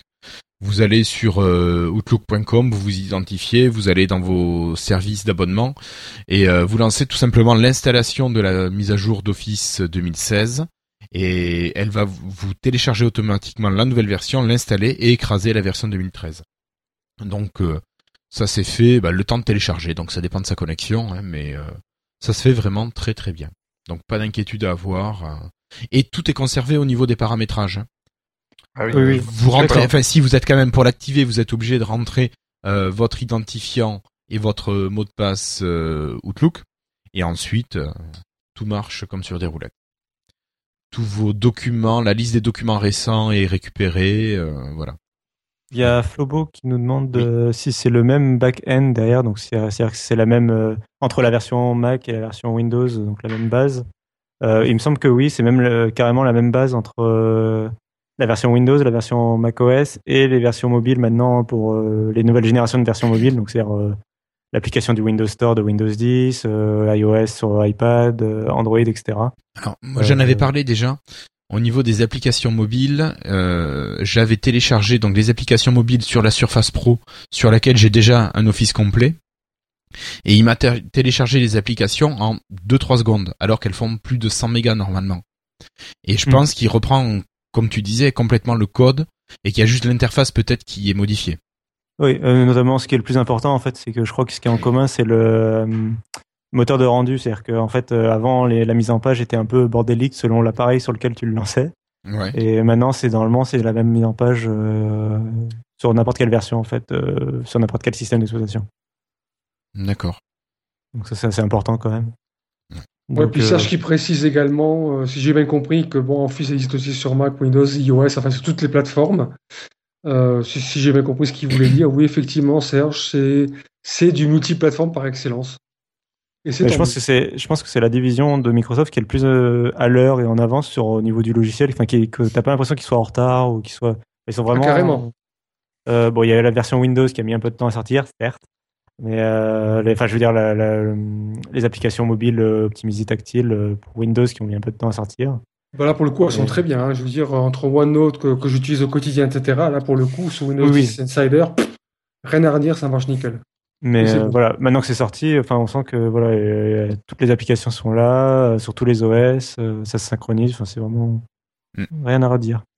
Ok, ouais. Donc une, euh, a priori, une bonne mouture d'Office 2016, pour l'instant. Et la barre de recherche, vous l'avez utilisée ou? La barre Encore. de recherche. Il y a une barre de Ah. recherche maintenant en haut de, la- de Word, Excel, etc. Oui, Telmi là. ouais. Mais c'est pour, euh, c'est un truc qui était déjà sur la version online maintenant, qui est sur la version de bureau. Ça permet de découvrir des fonctions. Je sais pas trop à quoi ça sert. Ouais, j'ai j'ai eu demandé des trucs, mais en fait, euh, c'est la- c'est c'est l'ancien trombone en fait. C'est ça, c'est exactement ça. C'est le retour du trombone. Bah écoute, je le vois pas, mais bon, c'est pas grave. Ah, vous l'avez Ah bon pas C'est bizarre. Si, Non, non. C'est une barre un peu comme Cortana en haut. D'ailleurs, il y en a qui se demandent comment ça se fait qu'ils l'ont pas appelé Cortana. Bah écoute, je vrai. n'ai pas de barre en haut comme Cortana. C'est peut-être Dans le ruban à côté de l'affichage, t'as rien? Dans le ruban à côté de affichage. Non, j'ai. Ah si, j'ai un. Dites-nous ce que vous voulez faire. Voilà. Voilà. D'accord, oui, non, moi j'ai euh, j'ai mon logiciel d'OCR qui est connecté. Ouais, ouais, ouais. Et la reconnaissance du stylet sur euh, sur ma Surface Pro 1 est meilleure, moi. Euh, Ah. C'est-à-dire que quand j'approche le stylet, il me met directement le clavier stylé. C'est pas la peine d'aller, tu peux, tu zappes pas dans le dans le clavier. D'accord. Ouais, donc ça c'est quand même intéressant parce qu'avant il fallait faire clavier, changer de clavier, euh, puis après revenir. Et puis euh, même au niveau du au ni- au niveau de, l'onglet stylé en haut là, c'est plus ergonomique, c'est mieux c'est mieux géré sur une vieille surface, donc c'est vraiment bien. D'accord. Ouais. Ok, ok. Bon, on va peut-être avancer quand même. Euh, Cassim, si tu nous parlais un petit peu de Windows 10 Insider Preview. Euh, bah, pour dire qu'il y a une nouvelle version Insider Preview. voilà. Euh, Mais oui, qu'est-ce qu'elle a dedans, non. cette nouvelle version? Euh, non, Incroyable. euh, donc c'est pour la version bureau déjà, donc. Euh, classique, ordi portable, etc.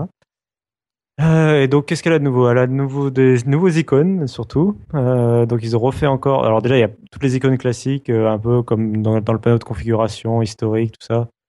Euh, ils ont continué à refaire. Il y avait déjà des icônes qui avaient changé au passage à Windows 10. Là, ils continuent de les refaire. Euh, donc, il y a encore des. Il y a de moins en moins d'icônes qui datent de Windows XP ou de Windows 98 ou pire. Donc, ça, c'est cool. Genre, euh, dans le, typiquement, dans le gestionnaire des périphériques, euh, il n'y a plus d'icônes trop vieilles maintenant. Elles, sont toutes, elles ont toutes été refaites. Donc, c'est-à-dire que les écrans haute résolution affichent correctement les icônes et il n'y a plus, a plus rien qui de, bave. ouais, de bave ou de pixelisation bizarre ou quoi. Euh, donc ça c'est cool. Les icônes aussi, c'est les applications du store qui changent. Alors sur Windows 10, par euh, à l'époque, enfin quand il est sorti en juillet, euh, la plupart des applications de Microsoft utilisaient un style noir et blanc, un sort transparent. Ou par exemple euh, Groove, c'était une sorte de CD avec un G et c'est sur quand il est dans la barre des tâches en fait, on voit la couleur de la barre des tâches. Il y a juste le G qui est blanc en fait. Donc tout ça, ça ils sont en train de le changer. Pareil pour courrier, etc. Là ils sont tous en, tout en train de changer. Euh, maintenant ils sont colorés les icônes. Donc euh, il y a une image. Euh, euh, je sais plus. J'avais normalement je l'ai pris en. Je, elle doit être sur Twitter et sur mon article, je crois. Euh, Mais il y a plus que le G maintenant dans le noir, le rond. Ouais, voilà, il y a plus que le G dans le noir, euh, calendrier est rouge si je me souviens bien. Courrier, il reprend un peu les couleurs d'Outlook. C'est l'enveloppe, elle est jaune maintenant. Le store euh, reprend la couleur du thème qu'on a choisi. Donc moi, il est- par exemple, le store est bleu. Euh, voilà, donc ça c'est les icônes qu'on refait. Euh, après, donc il y a eu beaucoup de corrections de bugs comme d'habitude. Euh, après, les autres grosses nouveautés, c'est qu'on peut afficher plus de tuiles euh, dans le menu démarrer. Donc ça, ça avait disparu au passage à Windows 10. C'était un truc qui était dans Windows 8.1. Mm. Donc il y, a- il y a un paramètre dans les, la dans les paramètres de personnalisation qui permet d'afficher plus de tuiles. Donc c'est pour voilà.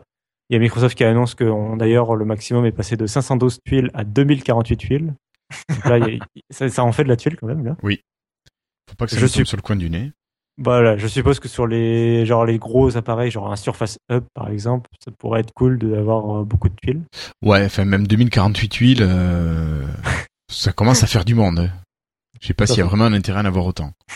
bon, alors où qu'il est celui-là euh, Voilà, t'as intérêt à avoir de fait de belles catégories. Euh, après, il y a le- les améliorations pour le mode tablette, euh, parce que donc euh, moi je m'étais surtout plaint quand il y avait Windows 10 qui était sorti que le mode tablette je le trouvais moins convaincant que celui de Windows 8. Donc là, ils ont amélioré surtout la barre, euh, la vue multitâche. Euh, de quand on est en mode tablette, la vue multitâche, maintenant on peut euh, plus remplacer les applications quand elles sont en mode ancré. On peut plus facilement les, remplacer. On peut le swipe pour fermer une application marche même en version ancrée, etc. Enfin, ils ont vraiment un peu peaufiné ce, mode tablette. Quoi. Mais en mode tablette sur Windows 10 actuellement, version pas Insider, tu, ça marche déjà ça. Euh, Si, il si. me semble que ça marche pas dans la version, dans le mode multitâche. Enfin, c'est-à-dire que quand tu as Ah, le mode multitâche, je sais pas, mais quand Ouais. quand t'as une fenêtre plein écran, si si, enfin quand tu la descends, ça oui, la oui, ferme. Oui, oui, si ça, oui, c'est encore heureux, j'ai envie de dire. Euh, oui, Bah, ça ils l'ont oui. gardé. Euh, même euh, c'était ce qui était bien avec Windows 10, c'est qu'ils l'ont étendu aux applications classiques, genre le- de l'explorateur de fichiers, tout ça, ça marche. Donc ça, c'était cool. Euh, non, non, là, c'est en mode multitâche et quand sont, quand t'as deux applications, qu'il y en a une qui est ancrée, par exemple, du coup, euh, je crois que ça marche. Enfin, ils ont amélioré le mode tablette. Euh, J'avoue que j'ai vu que ma Surface Pro est pas sous Windows Insider, j'ai pas pu tester. Vu que c'est des, en plus c'est des gestes tactiles, donc je peux pas, tu peux même pas. oui, le- sur un PC de bureau, tu peux pas le simuler. voilà. Quoi d'autre tu t'achètes bon, une petite tablette graphique qui gère l'interactivité tactile. C'est pas faux, mais j'en suis pas encore là. euh... Oui, donc euh, voilà. Pour les améliorations, je crois que j'ai fait le tour. Il reste euh, quand même, euh, on a quand même Delta Coche dans le chat, donc il va me tuer si je ne parle pas de l'amélioration de Microsoft Edge. Oh là là, oui. Alors qu'est-ce qui arrive a- dans cette nouvelle version En plus, c'est un, truc qui était attendu quand même par pas mal de gens. C'est l'arrivée en preview de Object RTC, donc ORTC, qui est un standard prévu pour la, si je ne dis pas de bêtises, c'est un standard pour la communication sur Internet euh, de type euh, genre Skype en fait pour les clients Skype, qui ferait que les navigateurs n'auraient plus besoin de plugins actuellement pour euh, quand on va par exemple sur web.skype.com ou d'autres euh, services concurrents. Souvent, le service va t'obliger à installer un plugin pour ton navigateur. Mhm. Euh, donc, et en fait, le ORTC, c'est un standard, euh, je sais pas, ça fait partie de HTML. Euh, je pense. Grosso Euh, modo, c'est une sous-couche qui est universelle, partagée Voilà, et qui qui est directement intégrée à. Edge maintenant. C'est ça. Euh, donc, par exemple, en, derrière, en fait, c'est- en gros que le navigateur est capable, par exemple, de décoder du- de la vidéo H264. Donc, par exemple, ça veut dire qu'il va être capable de décoder la- le flux de la webcam. Il y a ce genre de technologies, voilà, qui sont derrière pour Native faire tourner ça. maintenant, ouais.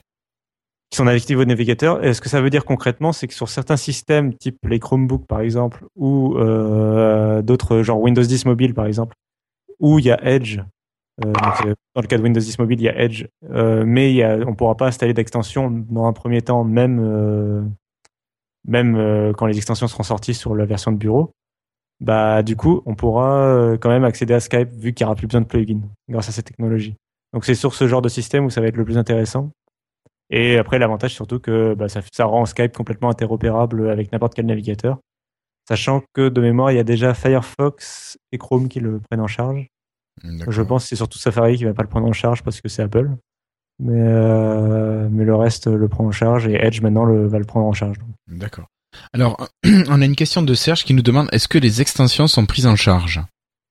Euh, dans Edge, non, toujours pas, mais c'est censé toujours arriver pour le mois de novembre. euh, Enfin, c'est toujours attendu pour euh, la fin de l'année pour euh, la euh, Threshold 2, donc qui doit sortir en novembre. Mais ils l'ont toujours pas annoncé, donc c'est assez suspect.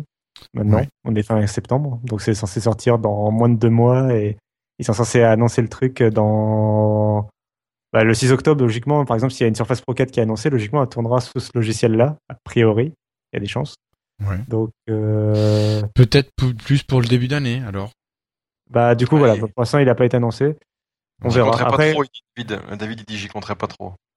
Bon, on verra. Euh, Bon, quand, ce sera arri- quand ça arrivera, ce sera cool. En tout cas, ça me permettra d'utiliser Edge à la place de Chrome. On verra bien.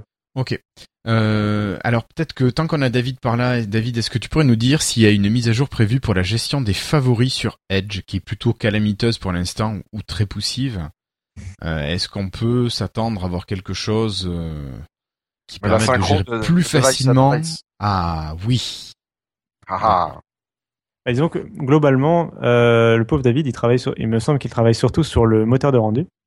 Euh, Et que le problème de, de Edge pour le moment, c'est qu'il y a énormément de choses qui sont surtout des fonctions utilisateurs finales, enfin de genre de, de l'interface, quoi, des trucs, euh, le clic droit qui est pas assez, enfin il n'y a pas assez de choses dans le clic droit, y a- c'est le genre de choses qui manquent. Oui. Le moteur de Oui. rendu, il est très bien, il est super rapide, il est génial, quoi. Et le, contour- le Chrome euh, qui est le contour qui marche pas, le, le reste de l'application. Limite, s'il y avait un plugin dans Chrome qui permettait d'utiliser le moteur de rendu de Edge à la place de Chrome, de, enfin de, de- du truc de Chrome, ce serait génial. Ouais, donc David nous dit qu'il y a le renderer et la fenêtre, et chaque équipe s'occupe soit du renderer, soit de la fenêtre. Ouais. Voilà. Et du coup, c'est la. C'est la fenêtre là pour l'instant Ouais. qui, qui est Pour un moi, peu à la traîne. pose- Pour moi, c'est ce qui pose problème. C'est ce que- Euh, la synchro, le swipe, la preview des tabs arrive genre super vite. Donc Ça, c'est voilà, super.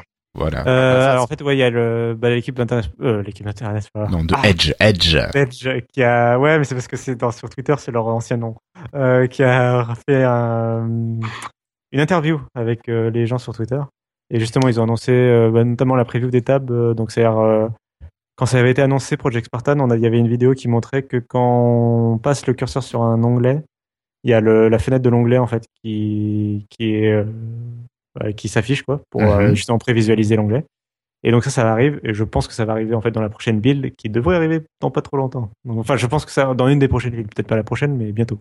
D'accord. Donc on devrait également avoir une meilleure synchronisation des onglets, euh, mieux que IE ne le faisait avant. Parce que pour Oh. avoir une euh, mise à jour de Edge, il faut, il faut une nouvelle build. Ils peuvent pas faire la mise à jour du navigateur tout seul. Euh, alors ça, l'équipe, ils en ont, ils ont répondu aussi qu'apparemment ils pouvaient faire la mise à jour par le store, plus ou moins, mais que ça posait encore des problèmes, et du coup ils passent par les builds pour le moment, je crois. Si j'ai bien suivi, mais je Voilà. dis c'est une bêtise. Hélas, oui, il faut passer par les Ouais. builds. Moi, je m'en fous tant que c'est fait. Ok. Il est encore trop intégré au système, quoi, je pense. Encore un peu, oui. Euh, bah écoutez, on va continuer. Alors Florian aurait dû nous parler de la nouvelle update de Windows Deals Mobile Insider. Nous, on l'a testé, David aussi. Bon, Ouais, on, en a- sur- on en a Toi aussi, Patrick tout à l'heure. Oui, bah, Oui. moi aussi, je, je parlais tout à l'heure justement par rapport à la dernière build et sa stabilité, sa réactivité, etc. Par rapport à la date de sortie. Donc, euh, Oui, c'est moi, vrai. je sais pas vous ce que vous en pensez, mais moi, euh, Ça marche bien, mais comme je te disais, effectivement, je sens qu'il y a des choses qui posent des problèmes euh, à mon 435 pour que bah, pour voilà. qu'il bosse. Bon, alors c'est vrai que voilà, c'est pas une grosse machine, hein, c'est pas un foudre On de guerre, pas à on le sait. la différence entre la qualité de l'OS et la qualité du téléphone, en fait. Voilà. C'est pas bah, je peux vous dire que sur un 930, en tous les cas, ça tourne du feu de Dieu. Ouais. Euh, il y a- Donc, voilà, je veux dire, j'ai senti vraiment le, le gap entre l'ancienne et les sept versions-là. Bon, déjà, l'ancienne, on ne pouvait pas l'utiliser parce qu'il y avait certains blocages, etc. Donc là, pour cela, j'ai senti à la fois la correction et l'optimisation. Donc là, je, je- je pense qu'on est plus dans un souci de, de, de consolidation et d'optimisation plutôt que maintenant de, de, de, de réinventer la roue. Donc là, c'est, c'est, euh, pour moi, un grand pas en avant a été fait avec cette version-là. Vraiment. Euh, mais j'attends encore des améliorations en stabilité. euh. J'ai quelques petits plantages de temps en temps, des reboots, des arrêts.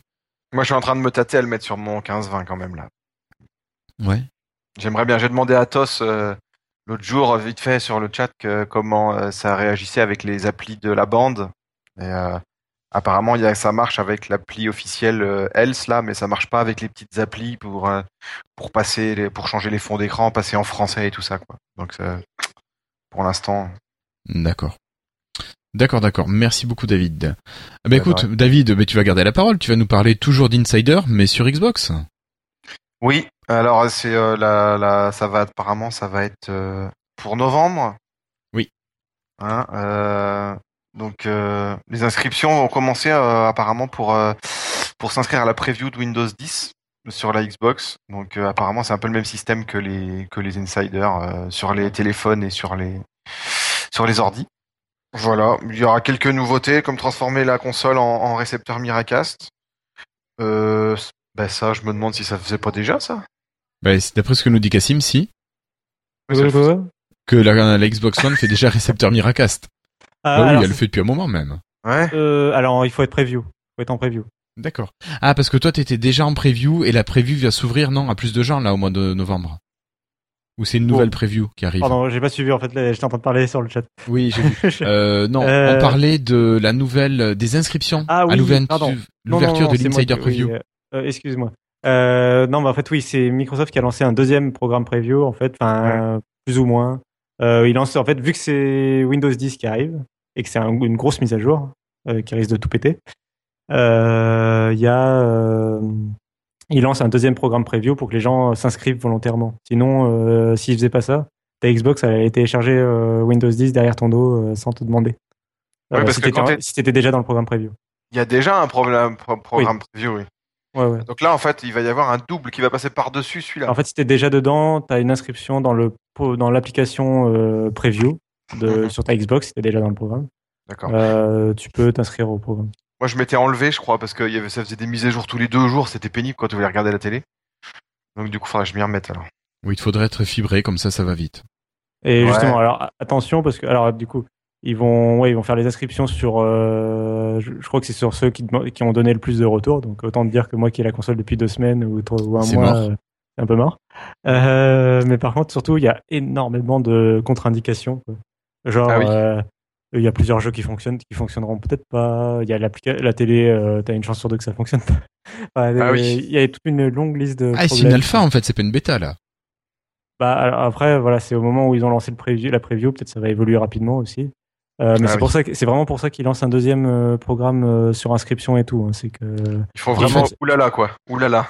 et même euh, si tu veux euh, cette fois si tu veux quitter le programme preview, euh, ils te font réinstaller l'OS de la Xbox euh, par défaut. Donc ils te font perdre toutes tes sauvegardes de jeu et tout quoi. Donc il faut les sauvegarder sur un disque dur externe avant et tout. Ah, c'est dans petit le cloud. ça. C'est dans le cloud les sauvegardes. Euh, oui, bah, ils disent, je sais que dans, le, dans les instructions, ils, ils conseillent quand même de faire une sauvegarde avant, euh, sur un disque Ah externe, avant de tout réinstaller. Enfin, ça risque de tout formater, tout ça. Donc, euh, voilà. Je sais qu'ils ils conseillent ça. Je pense que c'est sage de conseiller une sauvegarde avant de formater ta console. Mais c'est bizarre, je croyais que ça allait sur OneDrive moi ou caché quelque part là-dedans. Euh, Frank M dit que les saves sont dans le cloud. Donc, c'est possible en effet. Donc, je suis nouveau sur Xbox. Je suis tout Ouais. nouveau. C'est ma première Xbox. ok. Euh, donc, c'est possible. Bon, au moins, voilà. Mais il y, a y quand même des. Ou c'était peut-être les paramètres de la télé, je sais plus. Enfin, il- voilà. en tout cas, Ouais. elle formate tout. Ça, ça, je le sais, c'est qu'elle formate tout. Mm. Donc, euh, si vous avez des choses auxquelles vous tenez qui sont stockées sur votre Xbox, il faut les sauvegarder avant. ah ouais, ok. Ok. Bon, rien d'autre à rajouter sur la Xbox? Bah vivement que la- l'officiel sorte du coup parce que la preview ça donne pas trop envie. Ouais, c'est Oui, l'alpha, après oui, la en bêta novembre, oui, c'est la. Ce que tu me demandais en novembre, c'est la version Ouais. finale euh, publique euh, pour tout le monde, euh, tout ça, tout ça. Oui, parce qu'à l'origine c'était voilà par rapport à Miracast en fait Miracast il y était déjà avant en natif, En preview, ouais. même pas en preview. Ah si si. Alors attends, je je sais l'ai. Miracast? Miracast c'est par exemple quand tu quand tu utilises l'appli de, de de Popito pour lancer YouTube sur ton sur ta Sur ta Xbox. télé. Ouais, Ça c'est du Miracast. c'est du Miracast. Euh, Si, si. Je sais pas si c'est une application fait Miracast. Elle fait Miracast parce que Il me semble, je suis elle, le but c'est surtout de faire euh, de d'émuler le Chromecast de Google. Il me semble qu'elle fait Miracast. Ou d'Elena, je Quand sais tu pas. lances mais... tu lances ton une euh, sur- avec l'appli téléphone euh, Tubecast, tu lances euh, l'appli vidéo sur ta Xbox qui te lit le truc que t- que t'as sur C'est en Tubecast. DLNA, c'est pas c'est pas exactement la même Ah, chose. c'est pas la même chose. Ah oui, je confonds toujours les deux. Ouais. En fait, le DLNA c'est pour euh, c'est vraiment que de la vidéo, donc c'est pour ça que ça marche avec Tubecast qui fait de la vidéo sur YouTube. Alors que le Miracast c'est vraiment tu balances tout ton par exemple ma c'est ta prise HDMI pour un deuxième Ouais, écran. voilà. C'est un- c'est du HDMI sans fil quoi. C'est C'est le truc que ça. Guillaume a acheté qui marche pas là, le petit socle. Bah, qui a marché au début, qui marchait plus après. Ah, Et la Xbox ça Ah. permet de pas acheter le truc. D'accord. Voilà. Ok. Mais bon, entre le prix du dongle et le prix de la Xbox, bon, ça fait une Oui, différence. surtout si t'as déjà une Xbox. On va peut-être accueillir Florian. Salut Florian. Bonsoir, je suis, Salut Florian. bah, je suis à la fin de l'épisode en fait. Bonsoir Florian. Non, non, t'es à la fin des news. T'arrives juste au moment du sondage. Juste pour la pour Windows RT. Et oui, donc euh, bon, on va quitter la Xbox One et on va On repasser laissé- sur nos vieilles tablettes euh, Surface RT pour On vous annoncer qu'une mise à jour a été libérée pour Windows RT et elle donne aux possesseurs de, de Surface RT la possibilité d'installer le menu de Windows 10. Donc ça se joue principalement euh, au niveau de l'apparence. D'ailleurs, il n'y a que ça qui change, l'apparence. Vous allez pouvoir retrouver le le menu démarrer qui revient et les tuiles que vous pouvez épingler et redimensionner à, à votre convenance. Voilà. Et Il manque le principal là. Attends, t'as pas tout dit encore. Bon, écoute, euh, un qu'est-ce que autre que je dise d'autre? Ah, mais il y a un gros truc là. T'as oublié un gros truc. J'ai oublié un gros truc, mais tu vois, ma femme, je lui ai proposé, elle m'a dit non, je veux pas le mettre, je m'en fous, je veux pas de ça. Eh, a Donc j'ai pas pu tout tester. Ils ont changé les avatars. Ah Euh, oui, les avatars sont ronds sont à la place d'être carrés. Ils sont ronds. Ah oui. Merci Microsoft. Waouh, pardon. Je me sens Ouais. beaucoup mieux d'avoir acheté une tablette à 500 euros il y a un an. À 500 euros, t'es gentil. hein. non, non, ça va 400 et quelques là dans ce cas-là pour la RT2, mais bon, même ça fait, c'est gonflant. Ça fait mal au cœur. Ça fait mal au cœur, voilà. ça comme ça, oui. Ça fait mal au cœur, je suis d'accord, Florian. Passons aussi rapidement dessus que Microsoft l'a fait en. euh, pour rappel, quand, ils, quand on dit qu'ils ont libéré la mise à jour, c'est-à-dire qu'ils l'ont balancé sur Windows Update et qu'un jour après, il y a eu un descriptif en deux, en trois lignes pour dire ce que ça faisait. Et euh, même pas ils ont fait d'annonce ou quoi. hein, euh, bon, hein, voilà. Donc euh, voilà. Au revoir. bienvenue au nouveau menu démarrer sur Windows RT. Bon, allez, on continue. On va passer aux news rapides. Donc, on voulait vous signaler que de nombreuses applications Nokia avaient disparu, dont AirDrive. Euh, on a retrouvé un site qui nous propose un petit tuto pour pouvoir retrouver AirDrive si vous en avez besoin et que le store ne vous le propose plus. Alors, il semblerait que il soit remis à jour. Alors, c'est bizarre. Il y a eu des mises à jour il y a deux trois semaines à peu près du AirDrive. Et euh, depuis, la- l'application a disparu, que ce soit sur Windows 8, enfin pour certains Windows 8, pour euh, je crois tous les Windows 10. Et, et voilà quoi. Donc c'est assez ballot. Alors, euh, Franck, l'application Ouais, faut ne disparaît pas de ton téléphone, elle disparaît du store. Ah oui, c'est vrai, dis donc. Voilà. Ah Après, si vrai, tu l'as sur ton téléphone, il n'y a pas de problème, mais c'est juste euh, du store. Oui, mais enfin, je l'ai pas encore testé, que- mais il y a la nouvelle application de cartes de Microsoft qui, qui guiderait également. Alors après, je n'ai pas encore testé ça. ça, ça... Je l'ai pas encore testé de près, mais tu... Moi non plus, ayant AirDrive, euh, que ce soit sur le 435 ou le 1520, euh, bon. La nouvelle appli a l'air de guider aussi euh, directement dedans. Donc, faut voir après ce que ça vaut à ce niveau-là. Oui, si c'est complet, enfin, si c'est Ouais. l'un remplace l'autre, c'est sûr, c'est peut-être pas la peine d'avoir les deux. Exactement. Voilà, donc les nouvelles icônes sur Windows 10, Cassim, tu nous en as parlé. Edge qui est capable de faire tourner Skype Web sans plugin, tu nous en as parlé aussi. Et la dernière chose importante, c'est que à Mons, en Belgique, le 1er décembre, il y aura des speakers de ouf, dont certains ont déjà été invités euh, dans Lifestyle, et les inscriptions sont ouvertes sur le site www.devday.be. Alors c'est gratuit pour les étudiants et c'est 25 euros pour les early birds jusqu'au 31 octobre. Et le petit doigt de Christophe nous dit que Lifestyle devrait faire gagner prochainement deux places. Alors, on aura une petite question à vous poser. Et euh, voilà, donc euh, vous pourrez gagner deux places pour entrer au Dev Days de Mons en Belgique. Pour gagner ces deux places, il faudra répondre par mail à concours.lifestyle.fr et dites-nous une équipe surprise non affichée comme speaker au Dev Day n'est pas encore sur le site. Qui est-ce?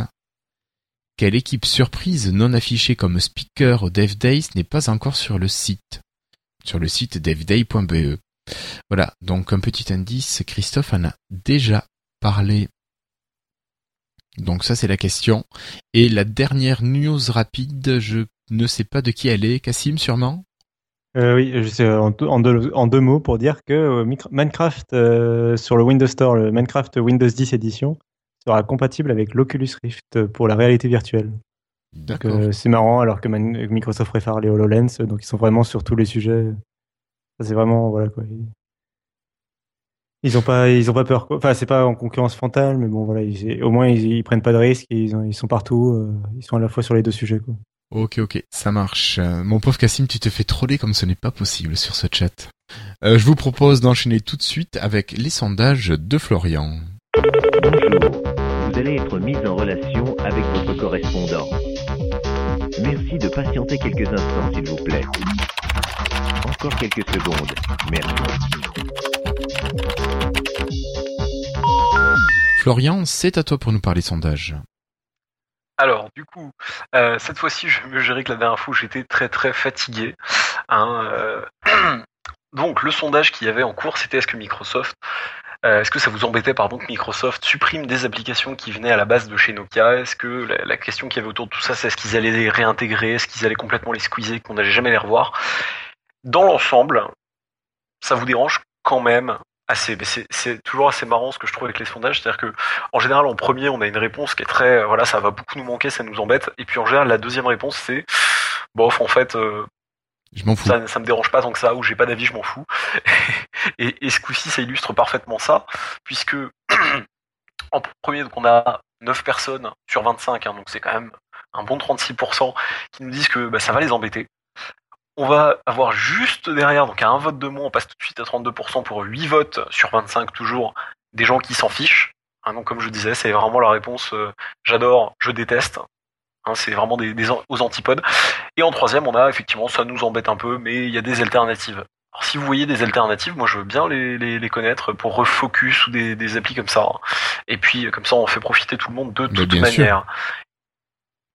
Et puis après, alors il y a aussi un autre. Voilà, ça, ça, ça continue à baisser, on passe à 12%, 3 votes, mais il y a trois personnes qui ne savaient pas que ça disparaissait. Comme quoi, Lifestyle, euh, bah, ça permet d'apprendre des choses sympas ou pas, ça dépend des, des actus Microsoft, mais d'apprendre des choses. Donc voilà un petit peu pour ce qu'on avait en cours. Euh, T'oublies de dire quand même qu'il y a une personne qui est très déçue car elle se servait de nombreuses applications qui vont disparaître. C'était toi peut-être. Non, c'était pas moi, c'était pas moi. Celui-là, j'ai pas voté. Ça m'arrive de voter, mais pas là. Voilà, c'est, vous voyez, des fois, je, je, je dis de faire des choses et je ne, ne le fais pas. Ça arrive. C'est pas bien Florian, c'est pas bien ça. Au niveau du sondage, comment dire Comme vous avez pu le voir, je suis arrivé un petit peu à la bourre et comme euh, vous le savez peut-être ou pas, ma situation a un petit peu changé ces derniers temps. Et logiquement, j'ai plus de temps, mais en fait, euh, sais pas bien du tout parce que j'ai pas encore bien potassé le sondage à venir. C'est pas bien, pas bien du tout. Donc, vous pouvez me jeter des cailloux. Voilà, on Bon, va mets te tes jeter doigts comme ça là. Mets tes doigts comme ça là. Je sors la règle. Avec la règle? Oh là là, quelle horreur. Ça se fait encore ça dans les écoles? Non, non. Non, non, non, non. Tu pars en prison pour moins que ça. J'allais reparler du, du design des 950 et 950 XL par exemple ou des prix éventuellement, des prix Ouais, qui commençaient à sortir. Je Ah, ça pourrait être un bon sujet. je demande à la chatroom. Euh, après, euh, est-ce que la chatroom préfère qu'on attende le 6, histoire de voir euh, bah, réalité ou pas réalité On peut très bien aussi faire un sondage sur le prix euh, ce soir, et comme ça on voit ce que vous nous répondez, et puis on voit bah, l'annonce, et on refait la même chose, histoire de voir effectivement euh, finalement comment ça réagit derrière tout ça après l'annonce.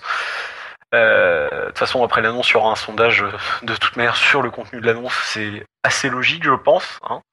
Sauf si d'ici là, j'ai les disques durs qui sautent et que je, je perds ma mémoire interne. Mais Non, mais ça c'est bon, c'est sauvegardé ailleurs. Non, c'est sauvegardé, c'est- cloud. Ouais, c'est cloudé. Un truc du genre, si vous êtes intéressé sur le 950, à quel prix seriez-vous prêt Enfin, Mm. quel prix voudriez-vous mettre dans un flagship Lumia, par exemple, un truc comme ça? Ça, parle pas des rumeurs. Et, euh, Vous voyez Oui, quelle, fourchette, jusqu'à quelle euh, fourchette accepteriez-vous de monter? Bravo pour le petit montage. Le Excel sur MS. C'est qui qui a fait ça? Bravo. Je sais pas.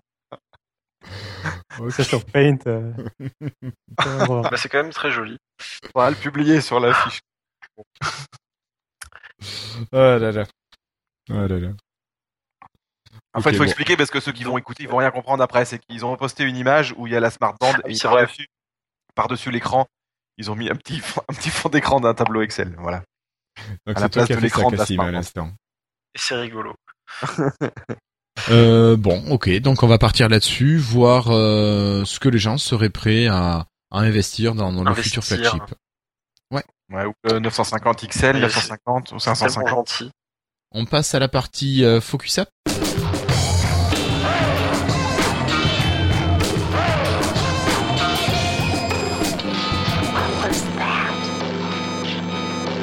Alors on devait vous en parler déjà il y a 15 jours et on n'a pas eu le temps. Alors ce soir on n'est pas trop en retard et on va pouvoir vous parler d'une application qu'on teste maintenant depuis quasiment 4 semaines, qui est l'application euh, Slack ou Slake, je sais pas comment on doit le prononcer correctement. Slack, plutôt. Pour moi, on dira Slack.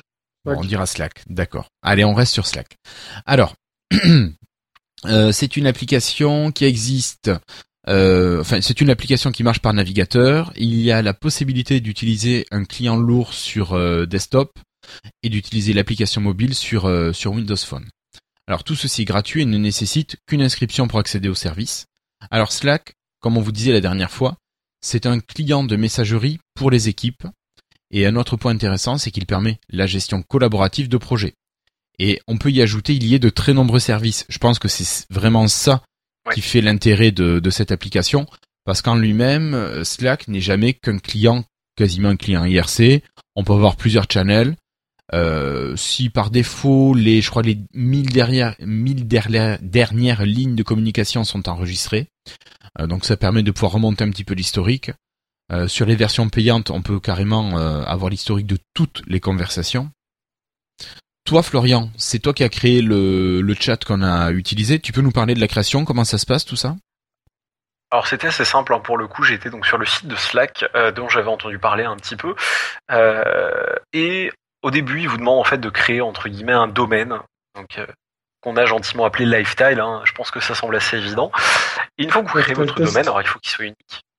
Ouais, alors Lifestyle Test, parce qu'au début je me suis dit bon, on va tester, on va faire un truc, et, et comme je l'avais déjà dit je crois la dernière fois, finalement, au début j'accrochais pas tellement, je voyais pas l'intérêt, et finalement c'est ce qu'a dit Guillaume, c'est-à-dire qu'il y a de l'intégration, on peut mettre Wunderlist par exemple, pour ceux qui, qui voient ce que c'est, hein, qui a été racheté par Microsoft, Oui, on en on avait peut parlé. intégrer euh, du... Y arriver, du Google Drive si je dis pas de bêtises. Euh, Google Drive, je suis pas sûr, mais Dropbox, oui.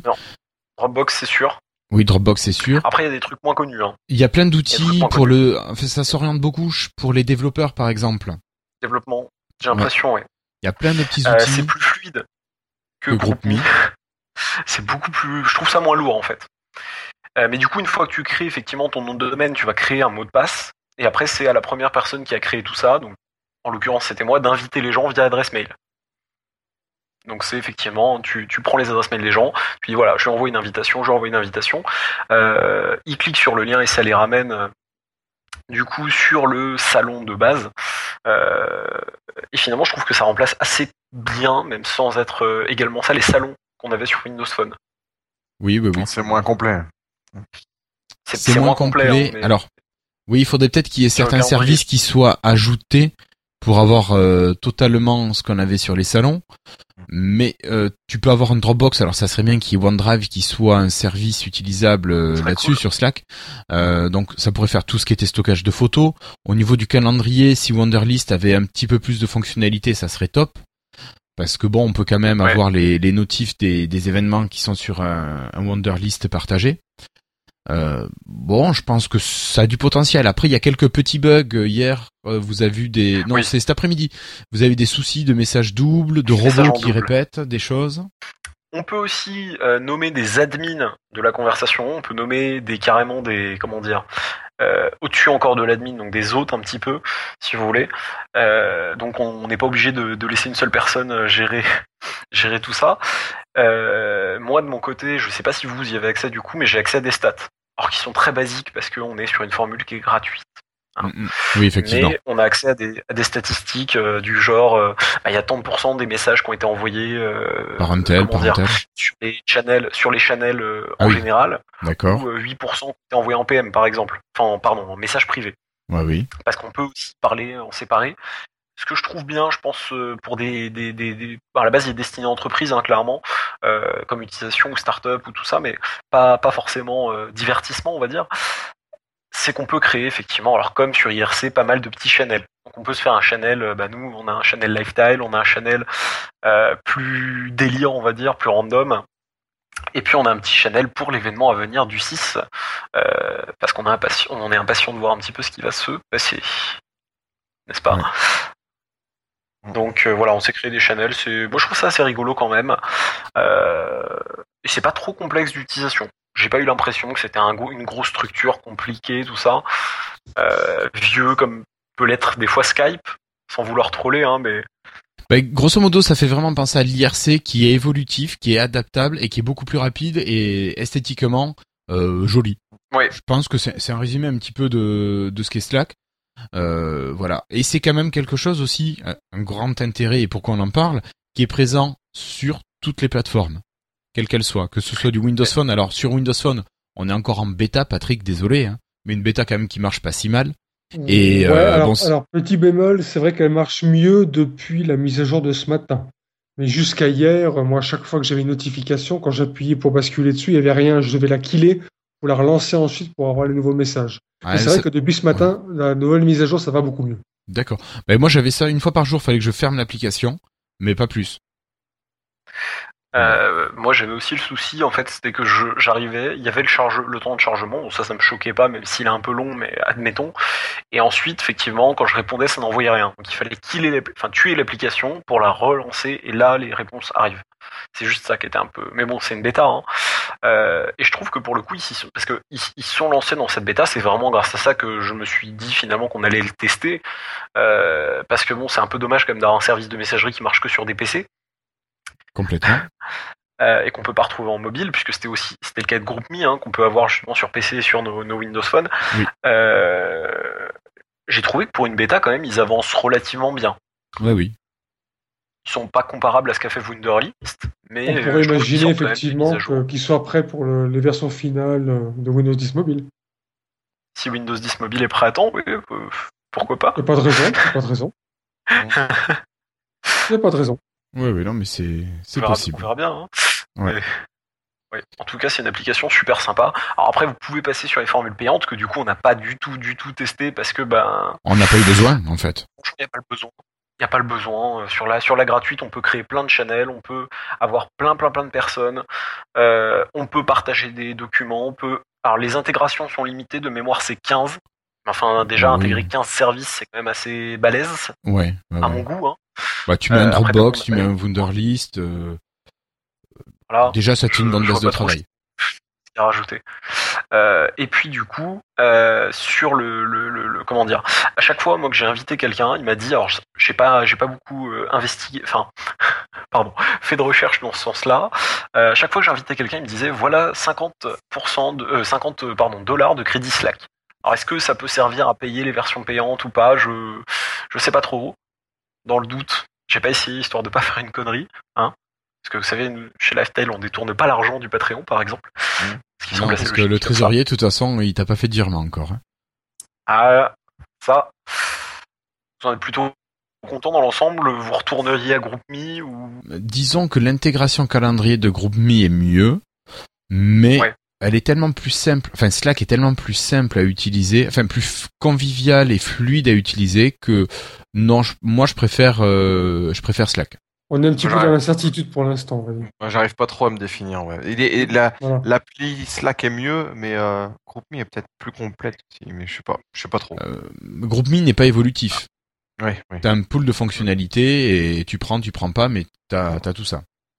Euh, alors oui, Guillaume, euh, Guillaume Peyre, euh, le Slack, c'est un Slack pour nous pour travailler, ouais. Ouais, ouais. Parce qu'à partir de 10, c'est payant, je crois. hein. Au niveau des personnes euh, invitées, je sais plus. Ah ouais, si, je crois que c'est oui, ça. on est, non, on est limité à 10 intégrations de services pour une Ouais. équipe. Euh, mais le nombre de personnes, ça, je sais pas ce qu'il en est. Oui, je dis 15, c'est 10. Ouais, Ah ouais. Après, voilà, je trouve Ouais. que il y a beaucoup de, enfin, donc Slack, il y a beaucoup de gens qui en parlent en ce moment. Euh, Ah bon? je trouve qu'il y a un peu trop de gens euh, qui en, enfin, dans- en tout cas dans la presse tech et dans le milieu tech, il y en a beaucoup qui en parlent. Et justement, euh, je trouve qu'ils en parlent un peu beaucoup trop euh, par rapport à, à ce que c'est réellement. Enfin, pour l'instant, j'ai pas vu euh, vraiment de justification pourquoi. Enfin, c'est pas révolutionnaire. C'est vrai qu'ils sont pas très- mal encensés depuis quelques semaines. hein. C'est c'est un très bon Ouais. chat de groupe, je pense, et je pense qu'ils sont dans la bonne direction. Je veux dire, par exemple, essayer de d'avoir une application disponible partout. Je pense que c'est une bonne idée. Euh, après, euh, voilà, j'ai pas l'impression que que ce soit vraiment justifié. Ils ont pas vraiment, voilà, ils ont pas de truc révolutionnaire non plus. C'est juste bien enrobé, c'est bien présenté, Oui, oui. moderne. Je, je pense que le, le petit truc qu'ils ont en plus, c'est ce côté possibilité d'intégration d'applications. Oui, oui, ça c'est vrai que c'est bien. Je pense que Euh, c'est ça le plus. hein.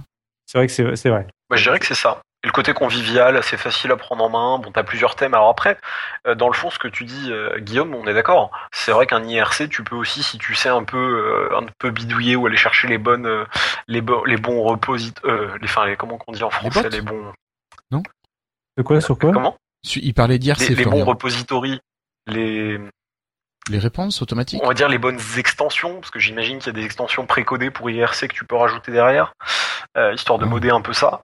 Bah les modes, j'aurais dû dire les modes, ça aurait été plus simple. Euh, euh, je pense qu'effectivement IRC, euh, bon c'est c'est c'est c'est personnalisable aussi. Après c'est peut-être un tout petit peu plus technique, un petit peu moins beaucoup- convivial. beaucoup- je pense que c'est beaucoup plus technique et que c'est ça. Ouais. Ouais, c'est ça en fait, c'est qu'ils ont ils ont modernisé le truc en fait. Mm, Ouais. mm. Parce que moi GroupMe pour le coup je le trouve assez lent en fait. Alors que l'application elle est ancienne, elle appartient à Microsoft, mais je la trouve assez lente. Surtout sur Windows Phone et sur le web.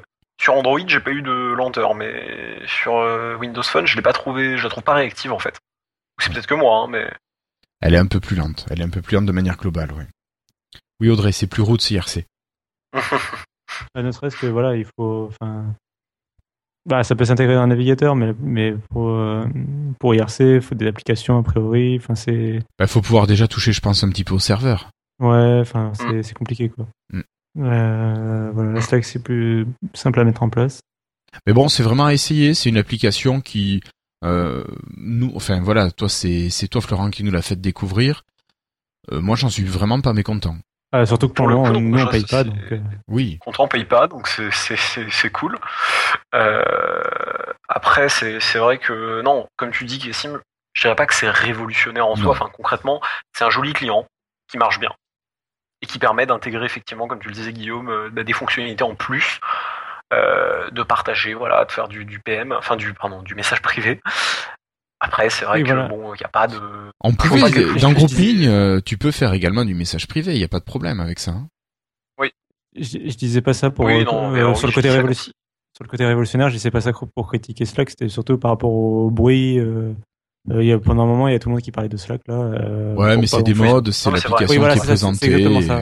et- Et voilà, c'est ça, c'est une Bah, mode. c'est Donc, euh, c'est vrai que sur leur site, si je me rappelle bien, effectivement, il y a pas mal le côté. Bon, après, c'est normal qu'ils se vendent aussi, hein, mais le côté, voilà, machin a dit que c'était génial. Et il y a un certain nombre d'entreprises, dont Microsoft, il me semble, qui est Ouais, cité. Euh...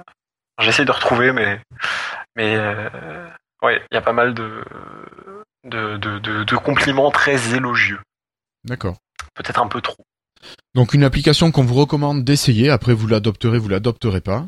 Mais, mais voilà. Bah oui. Donc euh, Delta Coche nous dit qu'ils se servent de Slack chez Edge. Et Ah, nous, on n'a ah pas bah encore voilà. essayé, mais normalement, le truc révolutionnaire, c'est l'intégration des GIFs. Euh, bon, messieurs, je vous propose de, de continuer. On enchaîne avec nos freetiles. Si vous êtes d'accord? Yes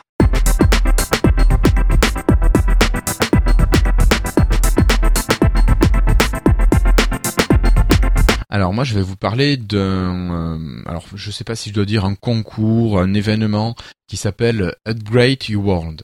Alors c'est Microsoft qui a lancé dans 10 pays, l'Allemagne, l'Australie, la Chine, les USA, la France, l'Inde, le Japon, le Kenya, Mexique, le Mexique pardon et la Grande-Bretagne. Ils ont lancé une campagne de soutien à des associations caritatives. Enfin caritatives au sens très large. hein. Ces associations peuvent aider des personnes, des animaux. Enfin tant qu'elles aident, c'est bon. Dans chaque pays, Microsoft a élu cinq associations qui vont bénéficier de 50 000 dollars euh, de dons, mais aussi de l'expertise technique de, Microsoft. Et cinq associations vont bénéficier du même traitement, mais pour cela, les gens comme vous et nous vont pouvoir voter pour ces associations grâce à un, tweet qui comporte le hashtag euh, ben, hashtag upgradeyourworld.fr FR pour France et sans le FR pour le mondial. Et là, c'est l'occasion vraiment de partager les associations que vous aimez qui se bougent pour les autres. Et en plus de cela, alors ça c'est terminé cette partie, mais il y a eu la sélection de 10 associations internationales qui ont bénéficié, elles, de 500 000 dollars de, de dons. Donc euh, n'ayez pas peur de lancer le nom d'une petite association locale et d'en faire la publicité sur les réseaux sociaux. Euh, c'est vraiment fait pour et avec un peu de soutien, peut-être que ça leur euh, apportera de belles surprises. Voilà, et non, nous, nous ne participons pas, voilà, donc pas la peine de poser la question. Donc, upgrade you want. Et c'est pour des associations un peu plus importantes que Lifestyle. Voilà. Non, mais je sais pas, une petite association caricative qui aide les gens dans le quartier, dans la ville euh, où vous êtes. euh, voilà. Oui, voilà. Je pense que bah, c'est bien aussi pour faire connaître euh, des, des associations qui se bougent pour les autres. Euh, Cassim, tu prends la parole ou tu la laisses directement à David? Ouais, je, vais, je vais dire un truc rapide, mais bon, je vais pas passer beaucoup de temps dessus. Euh, simplement pour dire que je, en ce moment, je joue à Metal Gear Solid. Ah bah tiens. euh, et c'est pour, alors, je joue pas au 5. Donc, Toi, tu joues au premier. Euh, Ah. Alors non, j'en suis à Peace Walker. Euh, j'ai fait déjà le 1, le 2, le 3 et le 4. Euh, donc, euh, bah, en fait, c'est pour dire que j'avais joué au 1 sur PlayStation 3 euh, en l'achetant sur le store. Et surtout que j'ai acheté, après j'ai joué au 2, 3 et donc l'édition Peace Walker, euh, enfin la version Peace Walker. Et il y a le 4 également. Et donc, euh, c'est pour dire qu'ils sont tous, les, tous jouables sur PlayStation 3 et qu'ils sont pas trop chers sur le PlayStation Store. Surtout que euh, depuis, ils ont réduit en prix. Donc, euh, par exemple, le euh, Metal Gear Solid 1, il est à 5 euros. Après, la collection qui comporte le 2, le 3 et Peace Walker est à 25 euros. Et le 4, qui était le vrai jeu sorti sur PlayStation 3, quoi, euh, est à 15 euros. Euh, qu'en fait, tous les autres, c'est des versions HD à chaque fois des précédents. Le 4, c'est vraiment celui qui est sorti sur PlayStation 3. Donc bon, tout ça pour dire pour que du coup, ça fait du euh, euh, du euh, 40 40 50 euros pour la collection complète des jeux, sauf euh, donc il manque le 5 qui vient de sortir. Et euh, du coup, moi là, j'ai joué en 2015 et, je- et ça se fait encore quand même. Bon, le 1, euh, il, il a vieilli, euh, les deux premiers, ils ont vieilli globalement. Mais euh, mais mais il se joue encore. L'ambiance est vraiment est vraiment bonne pour euh, supporter le. Enfin, l'ambiance et le scénario et tout ça sont tellement bien que euh, Ouais. que ça, bien. ça ça fait qu'on on peut encore y jouer. Vraiment, ce qui a vieilli, c'est la jouabilité qui est un peu. Mais moi, je me suis mis en mode facile pour les premiers. Que quand j'aimais pas la jouabilité, je me suis mis en mode facile. Comme ça, euh, je jouais surtout pour l'histoire. Et, euh, et c'est cool. Et le fait de les enchaîner tous, en plus, ça fait que bah, on comprend plus le scénario qui est quand même assez complexe euh, de la série. Ouais, ouais. Euh, on s'y perd un peu. Euh, oui, voilà. Le- donc il y a des, surtout Metal Gear Solid 1, c'est, c'est- ça reste un chef-d'œuvre euh, pour ceux qui y ont joué à l'époque. Euh, il est intelligent à tous les niveaux. Enfin, c'est le jeu. C'est le jeu. Souvent, il y a des jeux dont le scénario est très bien. Et souvent, ces jeux-là, le gameplay à côté, il est moins bon, genre Heavy Rain ou Walking Dead par exemple. Souvent, c'est des jeux à scénario et on dit ah mais c'est plus vraiment des jeux, c'est des films interactifs, etc. Euh, Metal Gear, je trouve que c'est la série qui arrive à faire que c'est à la fois un très très bon jeu et un film en termes de scénario, de, de voilà. Euh, et puis mention spéciale au doublage en VF de Metal Gear Solid 1 qui est euh, génial. Euh, enfin, génial- génialement drôle euh, de, de sa nullité et de son jeu d'acteur euh, assez horrible au point que bah, à partir du 2 c'est en VO, enfin c'est en anglais sous-titré. Mais, euh, mais quelle catastrophe le, doublage du premier. Mais du coup, euh, Les faire- voilà, il, il est drôle maintenant, voilà, avec le- les appels codec. Euh, Il est drôle maintenant. Enfin, il y a des répliques, euh, mais c'est n'importe quoi, quoi. Enfin, il fait du rentre dedans à Les toutes les filles. Oui, voilà, il fait du rentre dedans à toutes les filles. euh, voilà, et, euh, euh, il y a une fille qui lui propose, qui dit, euh, qui lui propose dès le début du jeu que s'il rentre bien de la mission, il pourra, il pourra le- la fouiller euh, jusqu'au zoo. Voilà, enfin, n'importe quoi. Ah, ça Il y a des- dialogues, euh, il y a des dialogues assez aberrants maintenant. Euh, puis voilà, il y a des erreurs de traduction et tout. Bon. Et des jeux d'acteurs. Euh, alors tiens, il y a une petite dernière. Euh, Il y a un moment où il y a le héros qui apprend une grosse catastrophe, genre il y a, il y a un missile nucléaire qui va peut-être être lancé et tout ça. Et la réaction, donc il y a le, le, le, le personnage qui lui raconte ça au héros. Et la réaction du héros, c'est zut. Voilà. Il, est en train d'apprendre qu'il y a un missile nucléaire qui va être lancé sur son pays et c'est ça sa réaction. Voilà. C'est assez drôle. Mais tu vois, c'est quelqu'un de très courtois. Très Voilà. flegmatique. C'est ça. Donc euh, c'est bien Metal Gear, même en 2015. Bon. Merci Cassim. On va enchaîner donc euh, directement avec David pour l'épisode suivant.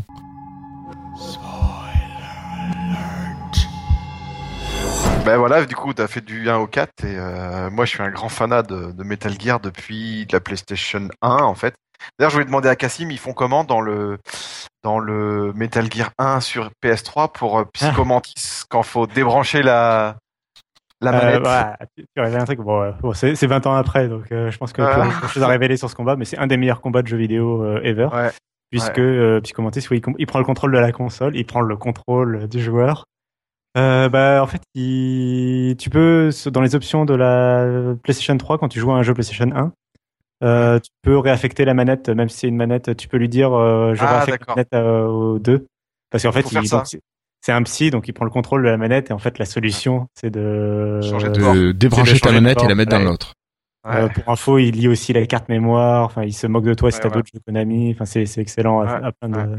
Sur la PS1, c'était quand même énorme, hein, cette Ah interactivité. ouais. Ouais, Il y a la vibration aussi, il fait vibrer la manette, il te dit pose là au sol, je vais prendre le contrôle, et là il y a- il y a la manette qui vibre, elle se déplace et tout. Enfin, bon.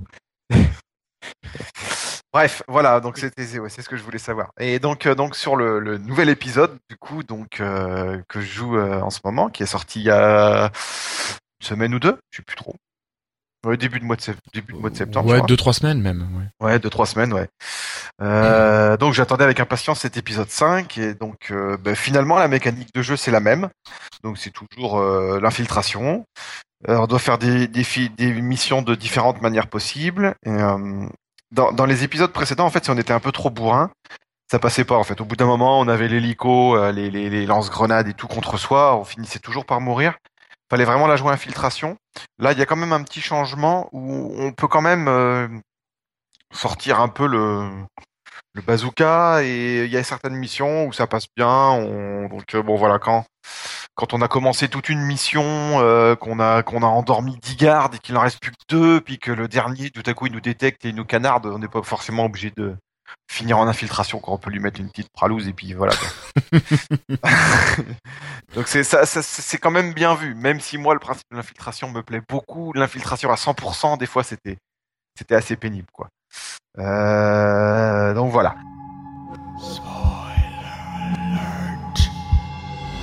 Donc dans, dans cet épisode-là, on incarne Big Boss, ou euh, donc qui est appelé, qui est appelé aussi euh, Snake.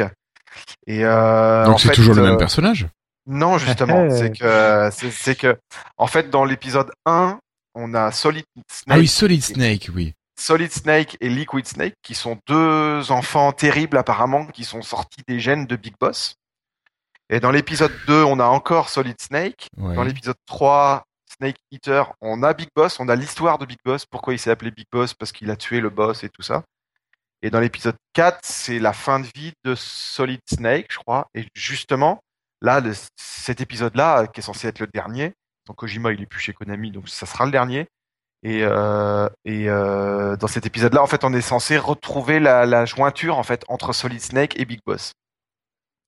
Mais c'est vrai qu'après les jeux, on jouait toujours un Snake, donc c'était toujours un peu pareil, mais c'était pas le même euh, finalement. Voilà. Pour moi j'étais qui- resté là. hein. Ouais, voilà. ouais. Donc c'est pas là, donc là on joue Big Boss en fait, Euh, celui dont les gènes ont été utilisés pour faire Solid Snake. Ça on le sait, mais on sait pas exactement comment pour l'instant. Donc moi je suis à 41 ou 42% du jeu, donc ça doit faire en enlevant les missions secondaires et tout ça, ça doit faire à peu près la moitié de l'histoire. Euh, et la grosse différence avec les autres, c'est que c'est un jeu devenu open world. Alors c'est la mode, hein, c'est que on revient à notre base et puis après on choisit une mission secondaire, primaire. Des fois il y a même plusieurs missions primaires euh, que tu peux faire au choix. Donc tu rentres en hélico à ta base, tu reviens, ça, ça, ça, ça c'est un peu pénible. Tu reviens tu choisis une mission, l'hélicoptère il te dépose au-dessus de la mission. Après quand t'as fini ta mission, tu reprends l'hélicoptère, tu retournes à ta base et tout. C'est un peu moins dirigé qu'avant. Avant, t'avais une mission, tu la finissais, t'avais tes stats et puis hop, t'avais une cinématique d'un quart d'heure et qui t'expliquait ce que Cassim aimait bien un peu de ce qu'il disait tout à l'heure en fait, et qui t'expliquait euh, un petit peu l'histoire, euh, voilà, les, philosophes, les machins, les trucs, tous- les trucs de Metal Gear. Maintenant, l'histoire, elle est un peu moins racontée, même voire beaucoup moins racontée. Si tu veux vraiment rentrer dedans, en fait, faut, faut que tu ailles lire des cassettes. Alors, t'as un petit Walkman, comme ça se passe dans les années 80. Donc, t'as un petit Walkman, euh, comme les Walkman Sony, avec des vieilles cassettes. Et puis, euh, du coup, t'en récupères un peu à la, suite de tes missions ou sur tes, sur tes terrains de mission. Et après, tu peux les écouter. Ça te raconte l'histoire, en fait, euh, plus en, plus en détail. Pour l'instant, je m'y suis pas vraiment mis, moi. Mais bon, faudrait prendre le temps. Faut tout lire. En plus, en anglais. Bref, donc ça c'est un petit point négatif pour moi en fait, c'est que voilà maintenant l'histoire est vraiment vraiment passée au, au, au deuxième degré quoi. C'est vraiment devenu un open world où c'est l'action qui prime. Avant quand t'avais des fois je crois que le record dans les Metal Gear ça devait être dans le 2 ou dans le 3 je sais plus. Il y des cinématiques qui étaient presque à 20-25 minutes. Donc c'était euh, ben voilà, soit tu la passais puis tu comprenais pas l'histoire, soit tu la regardais puis c'était cinéma quoi. Il y a beaucoup de gens qui, il y a beaucoup de gens qui aimaient pas ça. Mais euh, moi, j'aimais bien, et du coup, ça me manque un petit peu. Ouais, moi j'adore. hein. Moi j'ai fait, je viens de faire le 4 qui est le pire, euh, qui est connu pour être le pire pour ça. C'est le Euh, pire. Carrément, je crois qu'il y a une scène cinématique d'une heure ou un truc comme ça. Ah Euh, punaise. mais, mais moi j'adore. Enfin, je veux dire. Ouais, il faut avoir il le temps. il arrive- Ouais, mais il arrive vraiment à mixer. Ouais, il faut tu prends bien sûr, mais par contre il arrive vraiment à mixer. Euh... Mais là, euh, dans le 5, il y a plus ça, quoi. Il y a plus ça quasiment. Il y a, il y a trois minutes de temps en temps, quatre minutes quand tu reviens à la base euh, pour expliquer un, un phénomène, mais euh, il n'y a plus les grandes envolées avec les explications scientifiques de tel truc euh, où tu vois, tu vois les plans nucléaires de je sais pas quoi. Enfin bon, c'est C'est dommage. C'est dommage, ouais, c'est dommage. Mais bon, Parce le, que ça le fait jeu, un peu partie de la saga. ouais, ça fait partie de la saga. Ouais. Mais bon, euh, ils, ils ont un petit peu. euh, un Ouais, petit je comprends en même temps. Enfin, je veux dire, en même temps, c'est une saga qui arrive au 5, 6e épisode techniquement, même 7e Ouais. peut-être. Euh, donc, euh, même s'il s'appelle Metal Gear Solid 5, je comprends qu'ils aient voulu aussi penser à ceux qui ont pas trop fait de Metal Gear avant. Surtout que c'est un- a, a priori c'est quand même un bon jeu. En dehors de l'histoire et tout ça, c'est quand même euh, le juste purement du, du jeu, c'est un, c'est un bon jeu. Donc, ça aurait été dommage que ceux qui n'ont rien à foutre du scénario puissent en profiter vraiment. Donc, je comprends. Ah, Mais après, il y avait une histoire de cassette euh, comme quoi, enfin, ça se raccrochait quand même. Enfin, t'arrivais quand même à avoir un, pour ceux qui aimaient l'histoire, quoi, il y avait euh, cette, cette histoire de- d'écouter des cassettes, quoi. Donc, Ouais, c'est bah, ouais, bah oui, oui, bah, mais du coup, t'as pas les images, quoi. C'est t'es dans Ouais, ton ok, codec. c'est vraiment ça.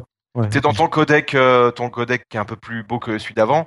Mais enfin, bon, t'es dans ton codec, puis il faut Ouais. que tu lises les traductions. Moi, je, je l'anglais parlé, je le comprends pas comme ça. hein, donc, euh. Et il Ouais. y a Franck qui dit que j'en suis à 90 heures de jeu déjà et, que j'en- et que 50%. Ouais, putain. Hey, je- j'ai même pas regardé, moi. Il peut voir dans, dans mon jeu. euh. Vous êtes sur. Xbox. si tu Ouais, voilà. Donc, euh, pour, au, au final, quand même, il y a quand même une- un truc qui est complètement nouveau, qui a, qui a apparu il y a, y, a, il y a une semaine, qui était pas de là au début du jeu.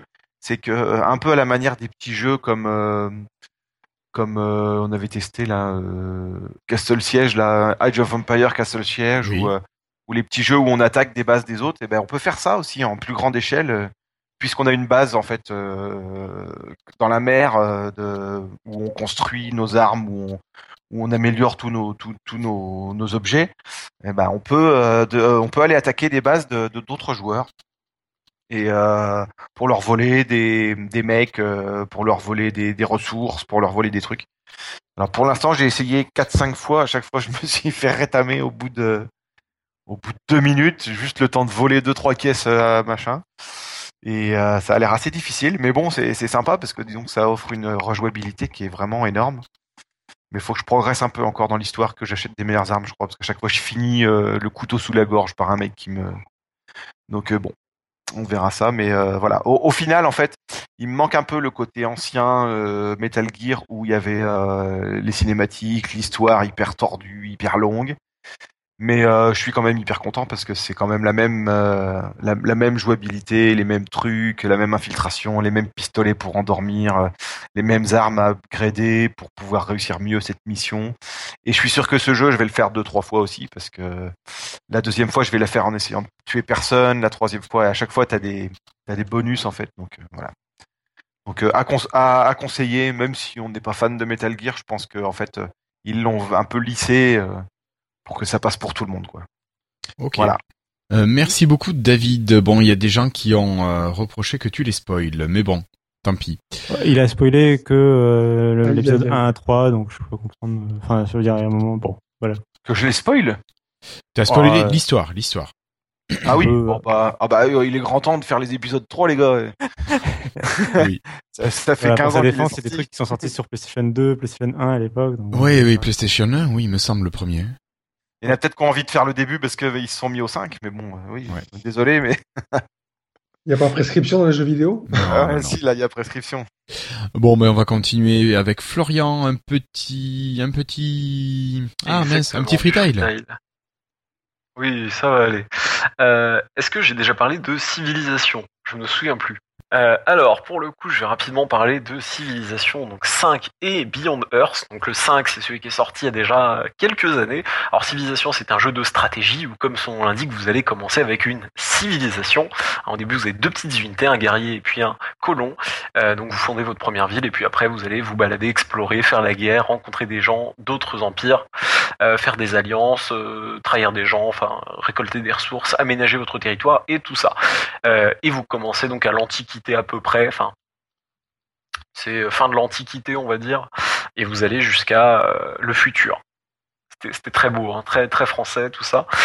Euh, donc le 5, c'est un jeu super cool auquel pour le coup j'avais joué. euh, bah, alors je vais vous dire ça exactement dans quelques instants. Sid Meilleure Civilisation 5, 167 heures, sachant que j'ai toutes les extensions et encore j'ai pas j'ai pas beaucoup joué. hein.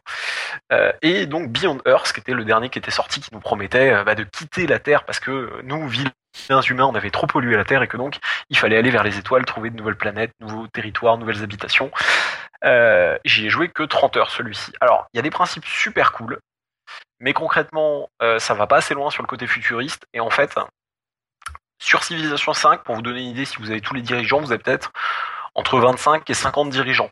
Donc ça permet, euh, sachant que chaque dirigeant bon, a son petit, son petit dessin visuel, euh, et puis euh, chaque civilisation a ses spécificités, ça permet de faire des jeux assez variés. Sachant que la taille des cartes est évidemment personnalisable, on peut faire de l'aléatoire sur le climat, enfin on peut vraiment aller très loin sur la personnalisation de ces parties pour d'ailleurs continuer à rejouer, rejouer, rejouer. Dans Beyond Earth, vous avez 8 pauvres dirigeants. 8. C'est triste. Parce qu'en fait, ce qui se passe, c'est que vous avez euh, en fait des coopératives, par exemple la coopérative euh, pan, pan-asiatique, euh, parce que ben, comme l'humanité s'en va à travers de jolis petits vaisseaux, il n'y a pas de la place pour tout le monde, et donc il y a des coalitions et des, euh, et des, des rassemblements. Et donc, ce qui est dommage, c'est que en gros, il y a des extraterrestres, mais il n'y a qu'une seule race d'extraterrestres, ce qui est quand même foutrement dommage pour un jeu qui se passe dans l'espace. Mais non, mais c'est les premiers extraterrestres. Il y en aura d'autres plus tard. Ça fait les prochains épisodes. Oui, oui, non mais alors on est d'accord, là il y a une extension qui doit sortir euh, bah, fort bientôt, je crois que c'est dans un mois, euh, qui va rajouter justement plus de variétés d'extraterrestres, qui va rajouter des, la possibilité de faire des villes sur l'eau, enfin plein de choses très sympas qu'on aurait aimé pouvoir faire sur le, le Earth. Et c'est vrai que pour le coup, je, j'ai bon, j'ai joué que 30 heures, donc j'ai bien conscience que j'ai pas tout vu, et puis de toute façon à Civilisation je suis un noob. Si, si un jour je, je jouais en ligne, en ligne, je me ferais défoncer. Mais euh, c'est quand même dommage parce que je trouve que les parties sont, en fait deviennent vite emmerdantes. Alors qu'avec les civilisations, bon, j'ai joué au 4 aussi qui est plus ancien et qui est plus difficilement abordable si vous êtes habitué aux jeux récents. Il y a vraiment ce côté, bon, on a envie de jouer un tour, un tour, un tour, un tour, un tour. Enfin, on est, c'est, vraiment une grosse mécanique, sachant que les parties de civilisation peuvent durer très, très, très, très, très longtemps. Hein, une seule Voilà. partie, ça peut être plus de 10 heures de jeu. Ça peut être Facile. si on, a, si on veut. Aussi, on peut effectivement partir derrière sur des, parties infinies. Donc voilà un petit peu pour Civilization. Euh, je trouve ça dommage. En fait, j'achèterai. Je pense pas que j'achèterai l'extension dès que ça va sortir parce que bon, ça coûte, ça coûte des sous. Euh, rapidement, un autre jeu qui va bientôt avoir une extension, c'est The Binding of Isaac Rebirth. Parce qu'il y avait eu The Binding of Isaac classique, et donc là il y a le Rebirth qui était sorti il quelques mois, qui va donc avoir une extension euh, qui coûtait pas très cher, hein, 14, euh, 14, 17 euros à peu près. Et The Binding of Isaac, c'est un jeu très dur, donc c'est du die and retry, c'est-à-dire que vous allez essayer et puis mourir, mourir, mourir, mourir jusqu'à vous améliorer. Euh, c'est un jeu où vous vous baladez dans des donjons générés aléatoirement, donc il y a vraiment de l'aléatoire au niveau des objets qu'on va trouver euh, et donc au niveau des capacités qu'on va avoir dans chaque partie. Il y a beaucoup de chance. Il y a un certain apprentissage au niveau des déplacements des ennemis, mais aussi euh, au niveau au niveau de tout ce qui va être bah, les boss, tout ça, hein, ça, ça, ça va changer pour le coup selon les parties et puis plus vous jouez, plus le jeu devient difficile et plus vous débloquez de contenu, d'objets, donc c'est assez excellent. Euh, sachant que les jeux de base, alors le premier jeu j'y avais joué, je suis pas une référence, mais j'y avais joué 120 heures. Euh, le deuxième, j'y ai joué que 51 heures, mais sans extension, ça me semble déjà pas si mal. Je continue à y jouer. Oui, je sais que c'est, je sais que c'est Rebirth et pas Rebirth. On a perdu Florian. Oh. Voilà, je crois qu'il a dépassé son quota de freetile. Aïe aïe aïe, la connexion a rebooté. Euh, on va enchaîner donc avec euh, bah avec la conclusion tout simplement et rendez-vous juste après le jingle.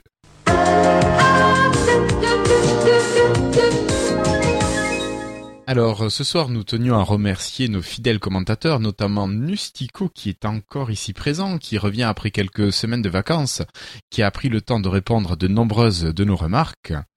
Euh, merci à D'Artagnan de Cocorico, euh, et puis on vous rappelle d'aller becquer leur projet Cocorico sur Ulule. Merci à Jean-Philippe Ancos, qui nous demande si une carte graphique externe Cassim peut faire de notre machine portable une bête de jeu, ou bien s'il faut quand même un bon gros processeur. Je pense qu'il faut quand même une bonne base à la base.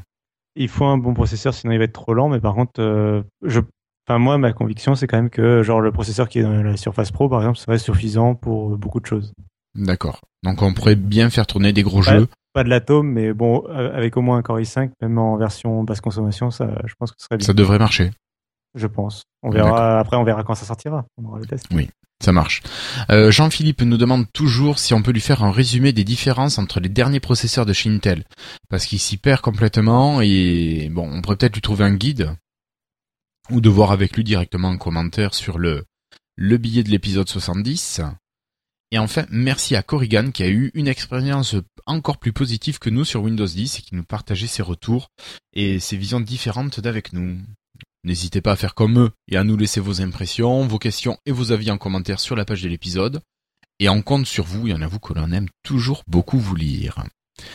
Pensez à envoyer votre email de réclamation au bon coin, donc euh, sur euh, les, liens qui sont en bas du billet de, de l'épisode 71 pour aujourd'hui. Euh, et n'hésitez pas à écrire sur Twitter à at leboncoin, at Alex Collinet, at Ajouto, at FR1Du euh, pour leur demander de publier une application pour Windows Allô 10. Oui, Florian. Mince, Regarde. j'ai sabordé un freetail. Bon, c'est pas grave, on finit de conclure. Oui, dépêche-toi, Guillaume, il y a, il y a Florian qui revient. Alors, les amis, est-ce que vous avez un message à partager avec nos auditeurs avant de se quitter? Cassim, Ah, voilà, je, bah, du coup, je me suis pas préparé. Euh, ils sont très gentils d'être euh, là et de nous écouter. Oui, ils sont, ils sont nombreux ce soir d'être là jusqu'à 11h10. hein. Et c'est les meilleurs. oui, oui, oui. C'est les meilleurs auditeurs de la planète. Super. Et ils le savent. Merci pour euh, Cassim. David. Non, non, c'est bon, j'embrasse tout le monde. Merci d'être là. Ok, merci David. Euh, bon, mais moi, un petit message, je me retrouve marqué dans la liste. Euh, Rendez-vous à Podren euh, le week-end du 3 et 4 octobre. Nous y serons avec Cassim, Florian et David. Euh, nous représenterons l'équipe de Lifestyle. Ce Podren est ouvert à tous les podcasteurs, mais aussi à tous les poditeurs. Si vous êtes intéressé pour vous y rendre, allez d'abord sur le site podren.fr. Vous aurez tous les renseignements, que ce soit l'endroit auquel cela se passe, les horaires. C'est gratuit, mais vous pouvez aider l'association Bad Geek en faisant un petit don pour la location de la salle, entre autres. Donc euh, n'hésitez pas à venir sur euh, sur Rennes euh, le week-end du 3-4 octobre. On vous retrouvera avec plaisir et sûrement Ah avec ouais. un t-shirt pour nous reconnaître. Carrément. Voilà. Euh, Monsieur Florian qui est revenu, un petit message. Oui, Audrey, Audrey, oui, oui, bien sûr, podcasteuse et poditrice également sont attendues avec grand plaisir. Euh, si tu veux descendre, nous rejoindre, euh, pas de problème. Voilà, Florian, pardon, je t'ai coupé. Du coup, non, il n'y a pas de souci, je t'ai coupé en arrivant. Donc, Euh, bonne soirée à tous. Euh, C'était cool, même si je suis arrivé en retard comme souvent. Euh, et puis, du coup, ben, si on envoie à Podren Il y aura peut-être moyen d'enregistrer quelque chose là-bas ensemble.